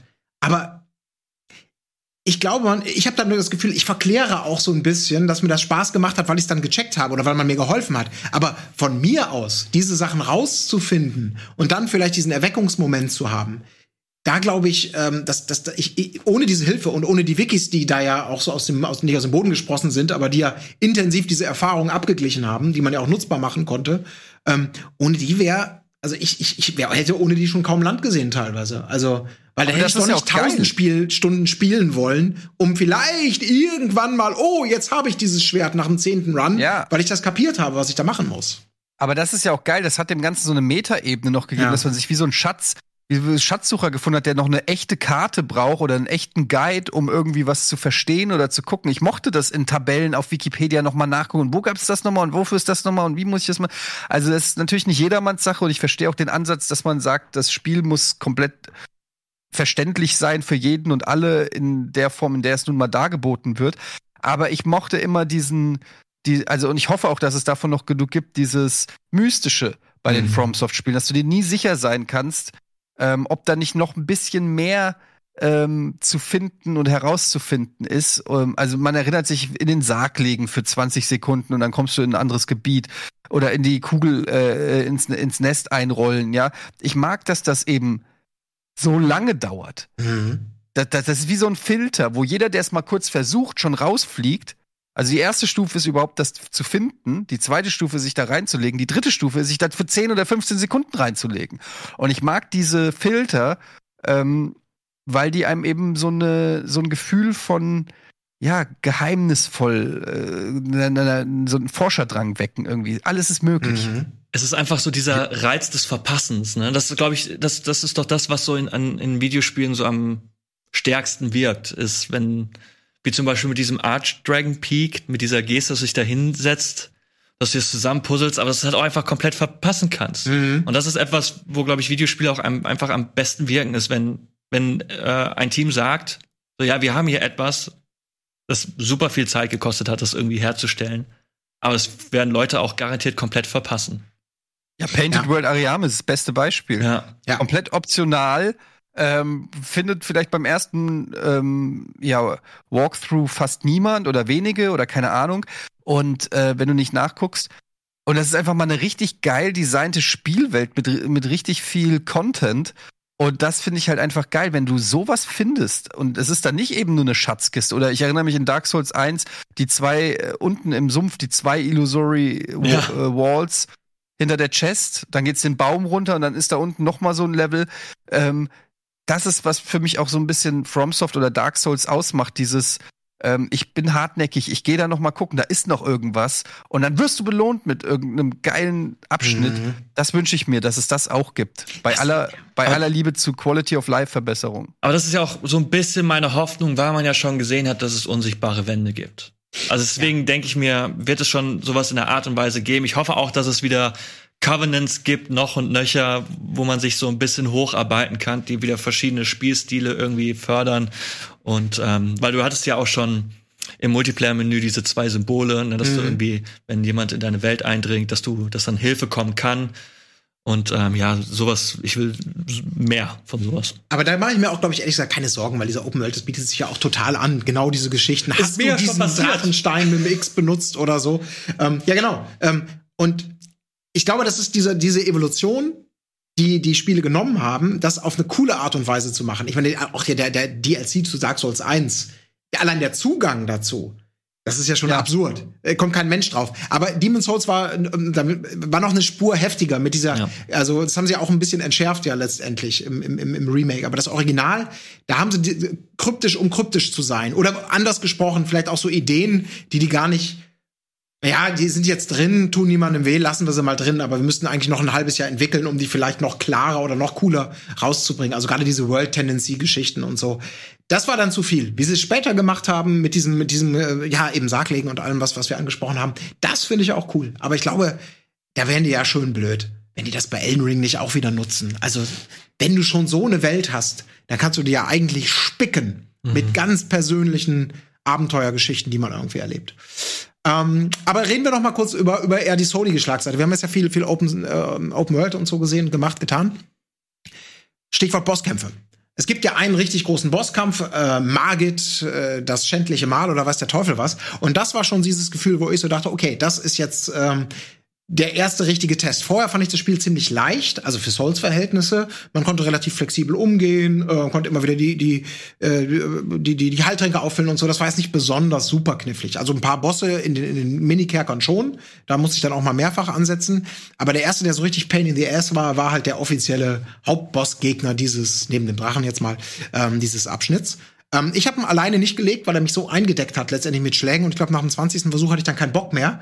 Habe ich auch im Zweier-Koop gemacht. Ähm, ich, wir können einfach mal drüber reden. Ich lasse einfach mal ein Video laufen, damit ihr auch ein konkretes Bild davon habt, äh, wie selbiger dann aussieht. Ich habe den im Couch-Koop gemacht. Basti kam vorbei Ach was. und wir haben ähm, schon, also der Abend wurde später Okay. durch den Boss. Ich habe den, ich habe den, ich hab mir auch Hilfe gesammelt. Ja. Wir haben den ohne zwei, gemacht. drei. zwei, drei Mal habe ich den äh, versucht ohne und dann habe ich gedacht so, ja, jetzt teste, ist doch ein guter Zeitpunkt, mal Cooperative äh, Play zu testen. Bei dem ähm, habe ich auch das Gefühl gehabt, man merkt bei den Bossen natürlich auch krass die KI-Evolution äh, der Souls-Spiele. Vielleicht kommt es in diesem Video nicht so rüber, aber äh, ja, Olli und ich hier, wir haben schon mehrere Versuche gemacht und man hat auch versucht so, zu gucken, wie er reagiert. Also man hat schon das Gefühl, er reagiert nach der Standardregel. Wer mich zuletzt attackiert, mhm. auf den, äh, der, der pullt mein, mein, meine Angriffe. Aber es gab dann auch so Momente, wo er sich dann irgendwie ausrichtet auf den einen und im letzten Moment dreht er sich dann zu dir um und du denkst, womit habe ich das denn verdient? Also so eine gewisse Spur von Unberechenbarkeit war da schon drin. Also ich habe ihn dann alleine gemacht, aber ich habe mir diese, diese Noble, diese vier Typen ja, okay. geholt. Und da ist die erste Phase äh, ein Klacks.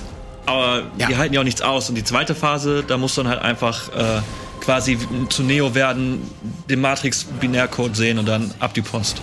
Ich fand, also mich hat er deswegen fertig gemacht, weil sobald du einen Fehler machst, also so ging es mir, so ging es mir auch, aber oft bei Souls-Spielen, sobald meine Konzentration nachlässt, ich zu offensiv werde, der reagiert sofort drauf. Weil der, der macht vielleicht eine, eine Dreier-Kombo, auf die du dich einstellen kannst, wenn du schnell wieder weggehst. Aber wenn du nicht schnell weggehst, dann macht er daraus einfach eine 10er oder eine 15er-Kombo von Sachen und alle Attacken. Und du denkst, okay, okay, okay, ich komme überhaupt nicht mehr zum Durchatmen, zum Stamina holen. Und er, ja. er legt mich. Ich habe auch und, so ein bisschen das Gefühl. Das fand ich geil.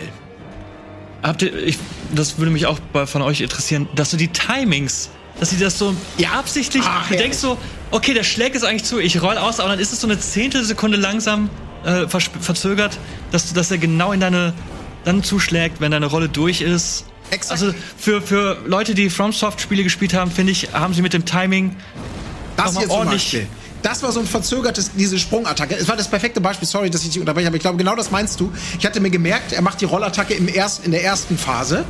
Und wenn ich unter ihm durchrolle, kann ich den aufgeladenen R2-Angriff, also den stärksten normalen Angriff machen. Dann kommt die zweite Phase, da verzögert er nicht nur den Sprung so ein bisschen, dass du erstmal wissen musst, ah, ich muss ein bisschen später rollen. Du kannst dann auch die Aufladeschwerattacke nicht mehr machen, sondern nur noch eine normale Attacke weil er sonst eben dich, dich schon erwischt, während du noch auflädst. Genau diese, diese ganz kleinen Nuancierungen. Ich hatte es so oft bei so vielen Gegnern, dass ich, dass ich weiß, so, ah ja, okay, jetzt wird zugeschlagen. Also weiche ich aus. Aber ist es immer noch so eine Zehntelsekunde später, dass ich eigentlich genau in den Angriff reinrolle. Das ist, ähm, hat mich sehr oft sehr verwirrt. Und auch geärgert. Absolut. Also, ähm, ich meine, Edo und ich, wir haben es geoutet, du hast es dann irgendwann geschafft, obwohl natürlich diese Hilfsgeister auch schon so fast, die sind ja so ein, so ein Ablenkungs. Also, die haben ne? die erste Phase auf jeden Fall dann äh, deutlich verkürzt. Aber in der zweiten Phase macht er halt einmal quasi so und dann sind die weg. Ja. Ich habe aber noch ein zweites Video, denn ich habe auch hier mir äh, mal habe ich gedacht, okay, du konntest theoretisch mit bis zu vier Leuten spielen. Ich habe jetzt einfach mal den Boss noch mal äh, mit mit zwei ähm, NPC, also mit zwei Helfern, die ich nicht kannte, gemacht. Und wir können mal kurz reingucken. Da sieht man nämlich vielleicht auch noch mal ganz kurz. Hier, das sind also jetzt, das sind diese diese Sammelpunkte, diese gekreuzigten da. Jetzt habe ich da da unten liegen ganz normal die die die Zeichen der Verbündeten. Und es ging angenehmerweise alles relativ, also relativ schnell. Ich hatte einmal einen Verbindungsabbruch. Da habe ich jemandem geholfen bei dem Boss und dann wurde ich rausgeworfen. Es tat mir auch sehr leid. Ah, jetzt komme ich mal zu einem kurzen Abfuck-Moment. Ich muss euch mal kurz fragen. Ich muss mal kurz Pause machen, bevor wir gleich zu dem Kampf kommen. Mhm. Äh, erstmal natürlich hier vorstellen. Eine Detailsache ging mir hart auf den Sack. Und ich habe gedacht, bin ich zu blöd? Und dann ist mir aufgefallen, nee, das ist nicht konsistent. Und zwar die Buttonbelegung. Zum Beispiel, wir sind es ja gewöhnt, dass du mit der Kreistaste aus Menüs rauskommst. Mhm. Dann gibt es aber Situationen, in denen du mit der Kreiskaste nicht rauskommst oder etwas abbrichst. Oder anderes Beispiel, du machst die Karte auf mit dem, mit dem Touchpad und ich möchte gerne die, dann mit demselben Ding die Karte vielleicht auch wieder zumachen. Nein, das geht nur mit Kreis. Dann gab es aber eine Situation, wo du. Das ist eine Schweinerei, wenn du mich fragst. Ja, jetzt kommt das. Jetzt pass auf, jetzt jetzt kommt das Problem. Ich ich habe es mir irgendwo aufgeschrieben, aber ich krieg's gerade nicht mehr hin. Es gibt doch krieg ich hin. Ähm, ich ich habe hier mir doch Notizen gemacht. Ich ich guck da jetzt mal eben rein, weil ich habe es gecheckt und ich habe es bewiesen und ich habe gedacht, ich drücke hier wie der letzte Vollidiot, nicht wissend, was ich tun muss und ähm, warte mal. Also ich hatte am Anfang schon eh grundsätzlich so leichte Probleme mit der Steuerung, weil halt X springen ist, beziehungsweise A, und Dreieck ist halt interagieren mit der Umgebung, was halt normalerweise halt Waffe in beide Hände nehmen ist. Aber um das zu machen, musst du halt Dreieck beziehungsweise Y mit der jeweiligen Schultertaste drücken und das hat mich am Anfang ordentlich rausgeworfen. Genau. Und solche Sachen, das also das ist jetzt ein Detail, da kann man sich noch dran gewöhnen, aber mir ging es auch so. Bis ich das erstmal gecheckt hatte, musste ich das Tutorial tatsächlich noch mal nachlesen, äh, nee, noch mal wiederholen. So, aber pass auf. Also, wir haben gelernt, mit Kreis cancelst du jede Aktion oder gehst aus dem Menü raus. Nicht aber, wenn du mit Dreieck eine Nachricht öffnest. Also irgendeine beliebige Nachricht. Die kannst du nicht mit Kreis schließen, sondern nur mit nochmaligem Blick, äh, Druck auf Dreieck. Das klingt jetzt wie ein totales Detail, ja? Aber das ist für mich, es ist für mich absolut nicht ersichtlich. Also, weil das ist so das, das kleine Einmaleins des, des, des, des, des Logikdesigns in Spielen, dass du eigentlich dich dran gewöhnst, reflexartig Sachen abzubrechen oder zu ändern. Und wenn du da plötzlich sagst, du musst, hier musst du zweimal Dreieck drücken, sonst alles mit Kreis, hier Dreieck, dann hat mich hat das wahnsinnig gemacht. Nennt mich pedantisch, aber ich hoffe, das wird noch weggepatcht, sage ich. Also, das ist mir tatsächlich nicht aufgefallen, weil ich halt dann entweder die Nachricht immer gut oder schlecht bewerte. Also ich bewerte grundsätzlich Nachrichten immer dann schlecht, wenn da steht, so dass hier unsichtbare Wand, das ist keine. Dann sollst du bitte in der Hölle schmoren. Try jump. Was mir, was mir mich ein bisschen gestört hat, als ich da mein Zeichen vor den Boss gelegt habe, waren natürlich auch viele Nachrichten und viele Blutpfützen. Und ich habe ähm, das Zeichen oder das Item habe ich auf das äh, Dreieckmenü gesetzt. Du hast ja dieses, diesen Beutel quasi, oder ich weiß nicht, wie das heißt. Und du kannst ja noch mal Dreieck links, oben, unten, rechts, und dann kannst du ja Items auswählen. Und ich hatte das auf links und dadurch, dass halt da viele Blutpfützen und Nachrichten waren und ich das Item nutzen wollte, habe ich aber eigentlich immer diese Blutpfütze oder diese Nachricht aktiviert. Und das waren dann immer so Momente, wo ich dachte, hm, Ja, das hat mich ein bisschen frustriert. Ja, die haben so ein, zwei Sachen geändert. Also, ich weiß nicht, hast du mal so Irritationen gehabt, Ede? Also, wo ich so dachte, hä, warum, warum haben die das geändert? Also, Nee, nicht wirklich, aber ich bin ja auch ganz normal. gut, sagte der Linkshänder zum, zur Mehrheit. Nee, aber das, also das mit dem zwei Hand, also eine Waffe in zwei, äh, in zwei Hände nehmen, fand ich nervig, dass man dafür, dafür jetzt zwei Tasten Ja. braucht.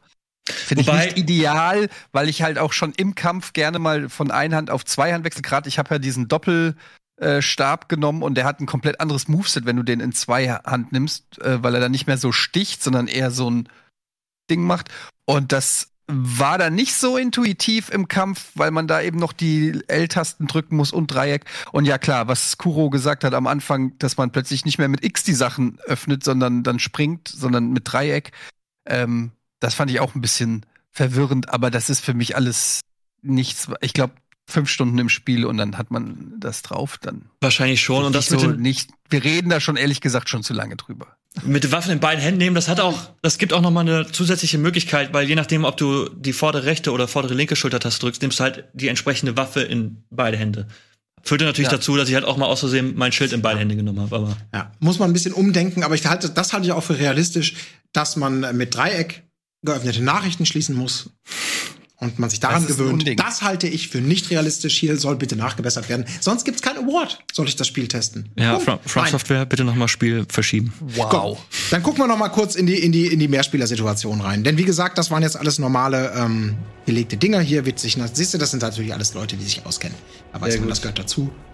So, das nächste Rufzeichen wird gemacht. Also auch das hier, ähm, ihr fragt euch, warum die, das sind nicht alles die tollen Nicknames, sondern äh, man konnte das hier quasi im Netzwerktest ja nicht personalisieren, sondern Man konnte es aber in den Einstellungen ändern. Ja. Habe ich aber zu spät gemacht. Ach so, Da siehst du keiner mal. mehr gerufen.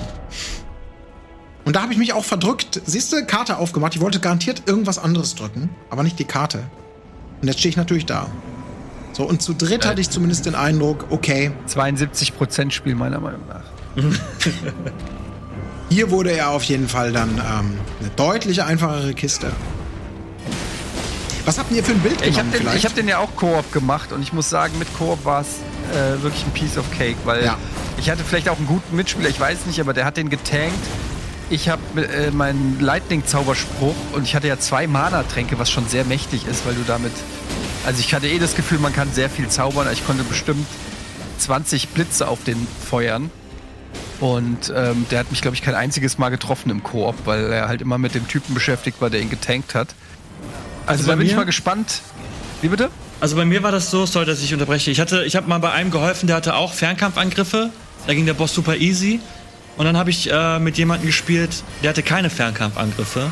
Und er hielt auch die, diese Sprungattacke für ziemlich stark und hat die immer gemacht. Und wurde sehr oft getroffen. Und wir haben ihn in vier, fünf, sechs Versuchen nicht geschafft, zu zweit. Okay. Das hängt ja natürlich dann auch ein bisschen einfach davon ab, wer mit wem du spielst und was für ein Bild der hat. Deswegen, ich fand das halt zu zweit Wenn beide eher so auf Nahkampf gehen, war das schon nicht ganz easy. Zu dritt, ähm, ja. Aber ich meine, das ist auch cool, weil man muss ja wirklich sagen, durch diese Mechanik und wenn du jetzt noch einen vierten dabei hättest, ähm, können halt auch Leute das genießen, die halt sagen, ey, ich finde alles cool, aber diese Bosskämpfe frustrieren mich so, dass ich einfach sage, ich bin raus aus der Nummer. Ist ja auch eine Gaudi einfach. Total, absolut. Ich habe ähm, Also ich finde Frage auch, ich find's, es ist ja optional. Niemand muss sich Hilfe summonen, aber wer, wem es zu schwer ist, der kann es eben machen. Ja. Und äh, es steht halt auch nicht jeder auf Bosskämpfe. Ich bin auch keiner, der irgendwie gerne hundertmal gegen den gleichen Typen kämpft und auswendig lernt. So, ähm, also insofern finde ich das ein gutes und ein sinnvolles Feature nach wie vor. Wer es nicht nutzen will, der lässt's. Und für die alle anderen ist es eben eine schöne Option. Absolut. Da, ist halt einfach Freedom of Choice. Ja. Das ist das Beste, was es gibt. Ich habe übrigens, ich weiß nicht, wie habt ihr es gemacht? Ähm, das Spiel ist ja jetzt sind ja die, die technischen Spez Spezifikationen ist auch vor kurzem rausgekommen, also was auf welche, welchem System irgendwie möglich ist. Und es ist ja so, wenn ich gerade richtig im Kopf habe, auf Xbox One X und auch auf PlayStation 5 geht es bis zu 60 FPS bei äh, 4K und ähm, es soll ja noch Raytracing nachgepatcht werden oder irgendwie äh, optional dann zuschaltbar sein. Ähm, aber nur eben diese 60 FPS, wenn man den, den, den, den guten alten Performance-Modus wählt und nicht den Quality-Modus. Also ich habe, also es soll heißen, der, der, der Performance-Modus, der eben die Bildrate äh, mehr in den Fokus setzt und dann offensichtlich 60 ähm, locken kann, so sagen sie es. Oder eben den Quality-Modus, der, ich weiß gar nicht genau, ob er die Auflösung oder ein paar Effekte favorisiert. Es war auf jeden Fall merklich ruckliger, wenn man den wählt. Habt ihr damit rumgespielt? Oder? Also ich habe einmal, ich habe direkt Performance-Modus gestartet, weil ich finde halt bei, bei äh, From Software Spielen, ich finde halt Performance einfach wichtiger als, also ich will halt mit 60 Frames spielen dann. Ähm, das habe ich auch bei, bei Sekiro gemerkt, als ich es auf der Konsole gespielt habe und dann später auf dem PC, das war halt ein Unterschied wie Tag und Nacht. Und ich habe dann mal kurz den Quality Mode angemacht, habe ehrlich gesagt optisch gar keine Unterschiede gesehen. ja. Und dann habe ich auch mich gefragt, ja, warum sollte ich dann auf halt diese Bildrate verzichten? Ja, Ähm, also ich ja. äh, das komplett Rätsel, wer äh, auf 60 Frames freiwillig verzichtet. Ähm, wenn man das einmal gespielt hat, kann man ja gar nicht mehr zurückwechseln. Also das ist ja. Das ist, also ich kann jetzt auch Bloodborne nicht mehr spielen auf der Playstation. Ich werde es auch erst wieder spielen, wenn es 60 Frames hat, weil ich Mhm. dieses Geruckel nicht mehr aushalte. Also ich äh, warte eigentlich auf Playstation 5 60 Frames, sage ich ganz ehrlich. Ich muss aber auch sagen, äh, genau was ich auch, dass, dass der, der Unterschied zum Glück der restlichen Grafik nicht so gigantisch abfiel. Also ich habe auch echt drauf geachtet und mal geguckt, sehe ich irgendwas und ich muss ganz ehrlich sagen, mir ist nichts signifikant irgendwie aufgefallen. Deswegen war das auch eine leichte Entscheidung. Ich musste nur so an Ratchet und Clank denken, wo die Unterschiede zwischen den verschiedenen Bildmodi schon deutlich krasser sind. Ob man eben auf Auflösung, mehr Effekte oder mehr Bildrate geht. Ich meine, ich will natürlich alles haben. Ich hatte auch, wir haben ja, glaube ich, alle so ein bisschen gehofft, dass man mit dieser Konsolengeneration dann auch endlich alles bekommen kann Das und nicht immer noch entscheiden muss, hm, welchen Teil des Paketes äh, möchte ich denn nutzen. Ja. Aber hier eben hatte ich äh, auch die leichte Entscheidung. Ja, wobei man natürlich sagen muss, also das Spiel läuft technisch doch nicht super sauber. Also es gab immer mal wieder Momente, wo irgendwie das, die Bildrate eingebrochen ist. Für mich fühlte sich das so ein bisschen an, als würde irgendwie das Spiel nicht mit dem Stream der Welt hinterherkommen oder irgendwie so, dass halt in, in gewissen Situationen und das passierte verhältnismäßig unregelmäßig, aber trotzdem noch schon wo zu so, so oft. Stottern, wo es mal kurz Ja. so richtig so, ja, vielleicht. Und ich hoffe, dass das einfach bis zum Release ähm, behoben wird. Weil man muss ja auch ganz ehrlich sagen, wenn man Demon's Souls das Remake gespielt hat und dann zu Elden Ring wechselt, dann fragt man sich auch erstmal so, äh, ist das eigentlich die aktuelle Konsolengeneration, die ich da gerade am Laufen habe? Also es ist ein bisschen ha harsch formuliert, aber es ist schon schon Ja, aber das ist man halt der Nachteil, wenn du für Multi Ja. äh, ne, entwickelst und auch noch für PlayStation 4. Das ist halt der Vorteil von, von Demon's Souls Remake, dass es ein PlayStation 5 Exclusive ist. Und das sieht man dem, Entschuldigung, dem Spiel halt auch an. Ja, aber äh, fairerweise sei natürlich auch gesagt, dass diese, diese, diese Schlauchlevels äh, sicherlich deutlich, deutlich leichter mit dem, mit dem Das Lademanagement. stimmt. Es ist auch keine Open World. Das genau, muss man natürlich weil tatsächlich, du kannst ja, äh, du kannst ja, also alles, ich glaube, es gab keine Situation, in der irgendwie eine Cutscene kam oder eine Ladepause oder du das Gefühl hast, du bist jetzt hier in so einem typischen Gang, der ewig lang ist, weil irgendwie im Hintergrund was geladen wurde. Wenn man jetzt nicht selber per Schnellreise wechselte, was aus meiner Sicht übrigens super angenehm schnell auch ging für so ein Spiel, ähm, dann konnte man wirklich die ganze Welt erreichen. Und das Einzige, was man so gesehen hat, dann noch im Vordergrund waren ab und zu mal so ein, so ein Bildaufbau, dass dann irgendwie so eine Buschtextur noch nachkommt oder hier noch mal so ein Detail nachkommt. Aber so diese richtig großen, krassen, späten Bildaufbauten, ähm, oder so, so Pop-Ins von irgendwelchen Texturen an so einer, an so einer Felswand, da war das doch ziemlich befreit von. Ich muss auch sagen, also natürlich ist es grafisch nicht so ein richtiger Augenschmaus, aber ich, naja, aus technischer Sicht, aber ich finde es halt stilistisch, ist es immer noch sehr, sehr cool. Und dadurch gewinnt das Spiel wieder eine ganze Menge. Mhm. Weil wenn du dann irgendwie zu diesem, zu diesem Schloss kommst, das sieht halt einfach unfassbar geil aus. Wollen wir Also mal wenn, ins Schloss gehen? ja, gehen wir mal ins Komm, Schloss. Gehen wir mal ins Schloss.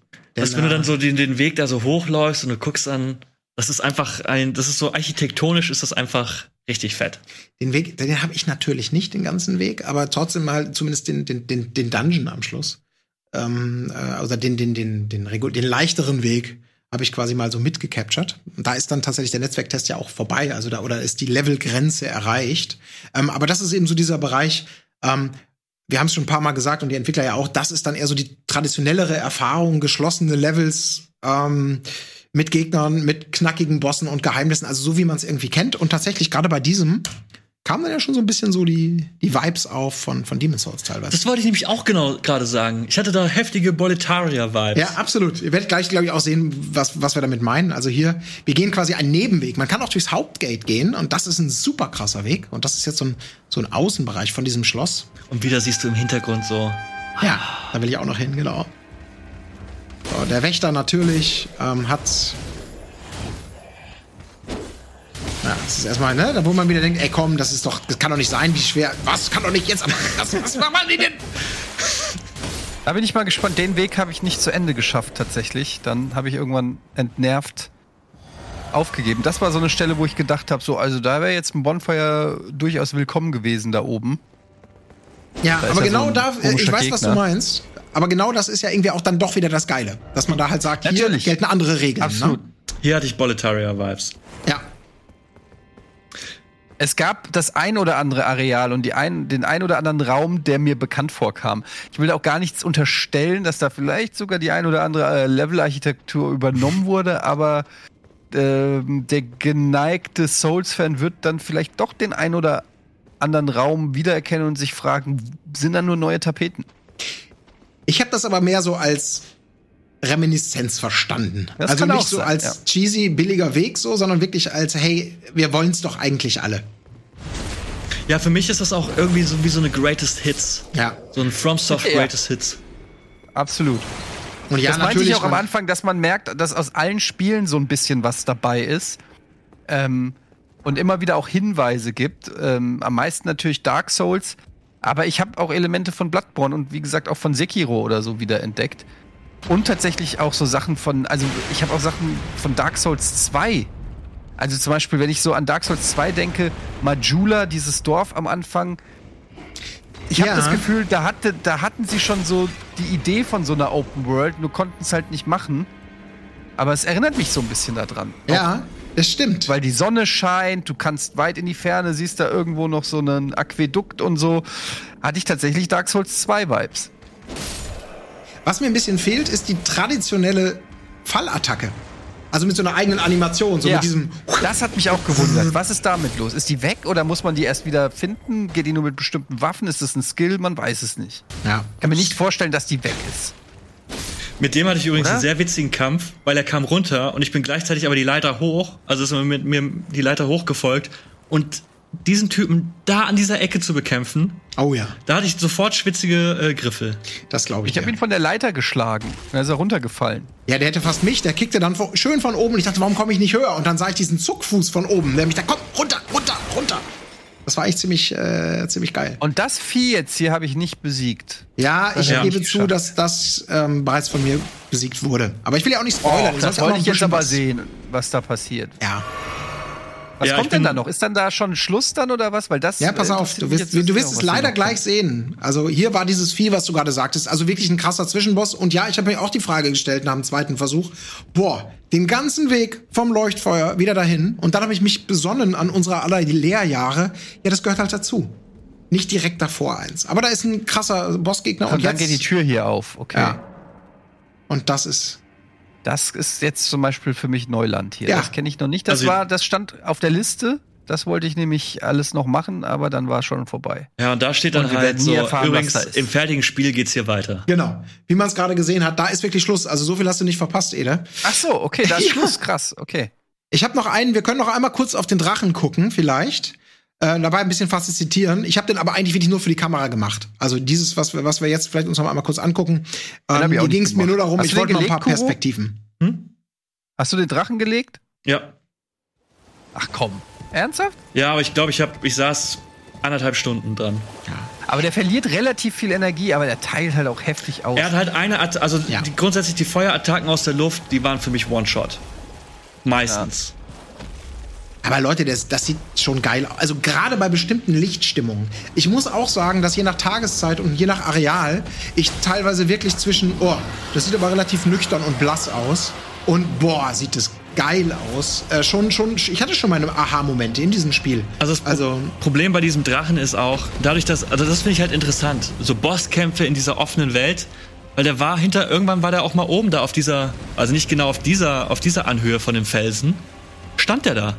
Und bist du Ja, wie gesagt, wenn du da Okay. links weitergehst, kommst du zu so einer Ruine.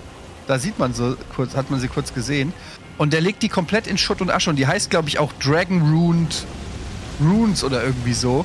Also das ist schon ganz bewusst gemacht, dass man da hinrennt und er da die Levelarchitektur verändert und dadurch irgendwie, glaube ich, Wege frei legt, die es vorher nicht gab, wenn er nicht dahin gelockt worden wäre. Also das finde ich, das macht, das finde ich gut. Also dieser Kampf war stellenweise ein- einfach wirklich eine Qual, weil die Kamera manchmal komplett ausrastet und wie gesagt, wenn er dann zum Beispiel da siehst du ja, hat man ja noch diese Ruine gesehen, so diese halbe Kuppel, da war er oben drauf und dann stehst du unten und sagst so, ja okay, ich kann jetzt nicht gegen ihn kämpfen, weil wo soll ich denn angreifen? Ja. Oder ganz oben und dann ist er weit weg Ja, okay, und dann klar. macht er einfach Ja. nur diesen Feueratem runter und der geht über, keine Ahnung, 100 Meter und du stehst da unten und sagst so, ja okay und jetzt? Ja, aber wer weiß, welche Tricks die sich da noch einfallen lassen. Aber ich genau bin mir- für sowas. Ist halt auch ein Ich bin mir-. Auch nicht hundertprozentig sicher, ob er im fertigen Spiel an dieser Stelle sein wird. Ähm, wa- was auch ganz witzig war, manchmal kann es passieren, dass du ihn zu weit irgendwie weglockst und dann teleportiert er sich zurück. okay. Also ja, das ist ist doof. Aber Das mag ich nicht. die Energie hat sich nicht wiederhergestellt. Okay. Also er hatte immer noch den, den gleichen Lebensbalken dann, war halt nur wieder an seiner ursprünglichen Okay, Stelle. dann geht's. Aber auch, auch nicht geil, weil eigentlich Ja, würde man ja wirklich denken, ne, ach komm, wir gucken uns noch ein Video an. Deswegen war ich Ähm. mir auch nicht hundertprozentig sicher, ob er tatsächlich im fertigen Spiel genau an dieser Stelle sein wird.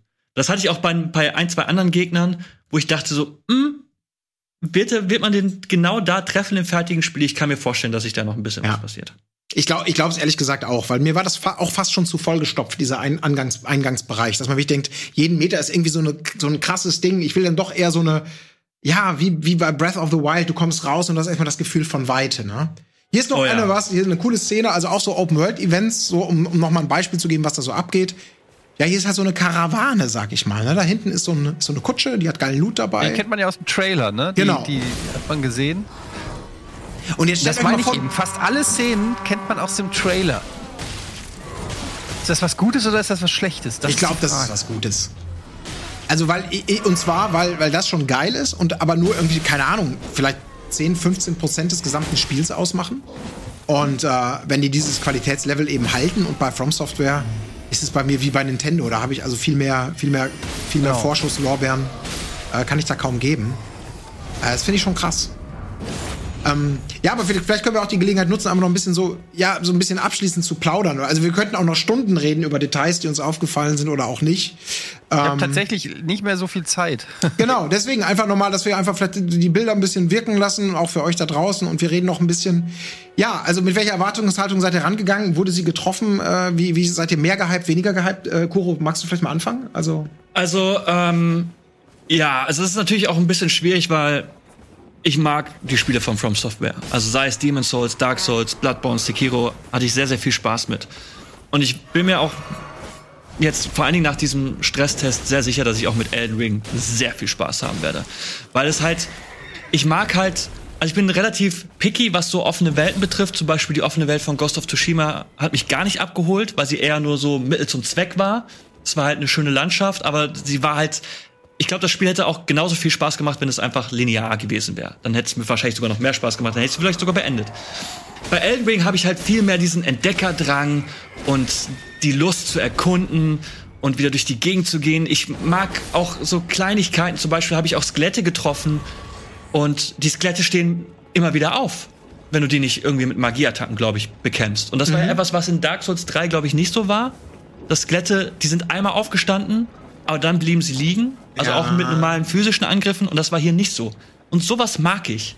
Dass es halt wieder so, wieder so ein bisschen zurückgeht. Und ich glaube, wenn also die Welt ansatzweise so wie wir sie jetzt hier gesehen haben, sich durchs ganze Spiel zieht im Sinne von äh, Geheimnissen oder so kleinen Snacks, die wir ja gesagt haben.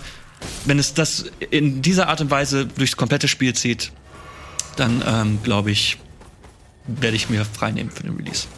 Oh ja. Edi, wie sieht's bei dir aus? Mehr gehypt, weniger gehypt? Erwartungen getroffen? Ähm, ja, ich würde sagen, eher Erwartungshaltung äh, erfüllt. Äh, ich habe noch ganz viele Fragen und äh, finde es super schwer, da ein abschließendes Urteil zu geben, Ja. weil ich einfach wirklich nicht weiß, was alles noch kommt. Und ähm, ich äh, natürlich jetzt, wenn ich nur den Stresstest nehme oder den Network-Test, dann fehlt mir da natürlich auch noch eine Menge. Aber ich glaube, da kommt eben auch noch eine Menge. Aber so vom Spielerischen her ist es genau das, was ich erwartet habe. Ein Open World Dark Souls. Ich habe da mega Bock drauf. Ähm, ich, äh, es triggert, also es checkt einfach jede Box bei mir, auf, auf die, die ich einfach Bock habe. Es wird safe mein Spiel des Jahres, da bin ich mir hundertprozentig sicher. Und ich kann es kaum erwarten, wirklich da ähm, Stunden rein zu äh, versinken und hoffe, dass es dann auch ähm, ja auf lange Sicht beziehungsweise in seiner Komplettheit mich abholt und nicht irgendwelche Kardinalsfehler macht oder zu repetitiv wird oder so, sondern dass es immer bis zum Schluss ähm, mich ja äh, bei Stange hält, bei Laune hält und genug Geheimnisse bietet und äh, Looten und Leveln und Kram einfach, der mich, der mich packt. Und ich bin mir sicher, das nächste Spiel, das angekündigt wird, oder eines der nächsten Spiele wird Dark Souls Online. Gegebenenfalls reden wir dann darüber, wenn es soweit kommt. Aber es gibt noch keinen Termin dafür. Das Ja. ist der Prototyp hier. Ja, ja, ja, ja. Also es ist schon, es ist halt ein Dark Souls Online, ne? Das muss man ja, also Open World Dark Souls, es ist für mich schon. Ich habe auch wirklich mega Bock drauf, ähm, weil wir wirklich ein, eine Open World gesehen haben. Ich bin auch nicht per se ein Riesenfan, aber die hat mir geschmeckt, weil du halt wirklich, du hattest das Gefühl, du findest bedeutungsvolle Sachen oder besondere Konflikte irgendwie im Dungeon mit einem geilen Boss oder der Loot, den man da zum Beispiel kriegt bei dieser Karawane, wenn man die wegschnetzelt. Dann hast du ein komplettes geiles Rüstungsset und nicht irgendwie finde 100 Rupien und du denkst, na schönen Dank auch. Und wenn ich mir jetzt vorstelle, dass die hoffentlich nicht in jeder Welt sozusagen einmal Copy-Paste diesen diese Karawane haben, sondern sich andere Dinge überlegen und nicht in jeder Welt Copy-Paste mehrere Lager, die alle das gleiche in grün sind, um dann doch wieder zu so Standardgeschichten zu kommen. Dann finde ich das schon, schon richtig cool. Und ich hatte schon das Gefühl, dass diese Balance zwischen Open World und, und offener Spielwelt und einfach mal gucken, was so passiert und man, man macht einfach mal so, wie man Lust hat und trotzdem klassischer Souls-Herausforderung und, und, und Feeling, dass die das schon echt überraschend gut kombinieren. Also ich bin schon, ich, ich hatte richtig Spaß. Ich habe mich echt nicht gelangweilt, ich war nicht abgefuckt, es sei denn, weil ich zu schlecht war. Ey, ich habe einfach Bock auf mehr. Und ähm, Das ist ein Das- gutes Fazit. Bock auf mehr. ja, hat man manchmal, in diesem Fall auf jeden Fall. Grausame Geschichte, aber grausam natürlich auch für euch, dass ihr jetzt quasi nur unseren Erfahrungsberichten nachhorchen durftet, denn ähm, das war schon sehr exklusiv, ähm, aber wir hoffen, dass wir euch einen ganz guten Eindruck gegeben haben in das, was dann auf uns alle am 25. Februar zukommt. Dann ist es soweit, dann kommt Elden Ring nämlich endlich raus für alle und ich habe schon gesehen, alle irgendwie limitierten Versionen sind natürlich vergriffen. Also wer noch Wertanlagen da sich gesichert hat, der hat wahrscheinlich alles Ja, richtig die mit gemacht. dem Helm hätte ich gerne. Ja, 6000 Stück, glaube ich. Ich habe nicht die mit dem Helm vorbestellt. Ich habe gar keine vorbestellt und jetzt ärgere ich mich ein bisschen. Andererseits freue ich mich, weil ich den Tinnef auch nicht brauche. Jetzt mal ganz despektierlich gesagt. Ähm, So. Gut, meine Lieben, ich danke euch äh, für den Austausch. Ähm, wenn ihr Fragen habt, äh, haut sie gerne mal in die Kommentare. Vielleicht äh, schauen wir mal rein, ob wir noch was klären können. Ansonsten, ähm, ja, hoffentlich freut ihr euch genauso wie wir auf äh, From Softwares äh, nächsten Streich. Das ambitionierteste, was sie bisher gemacht haben. Hoffen wir, dass auf den letzten Metern nichts mehr schief geht. Ja. In diesem Sinne, So äh, so machen wir's. Bis dahin. Tschüss. Tschüss.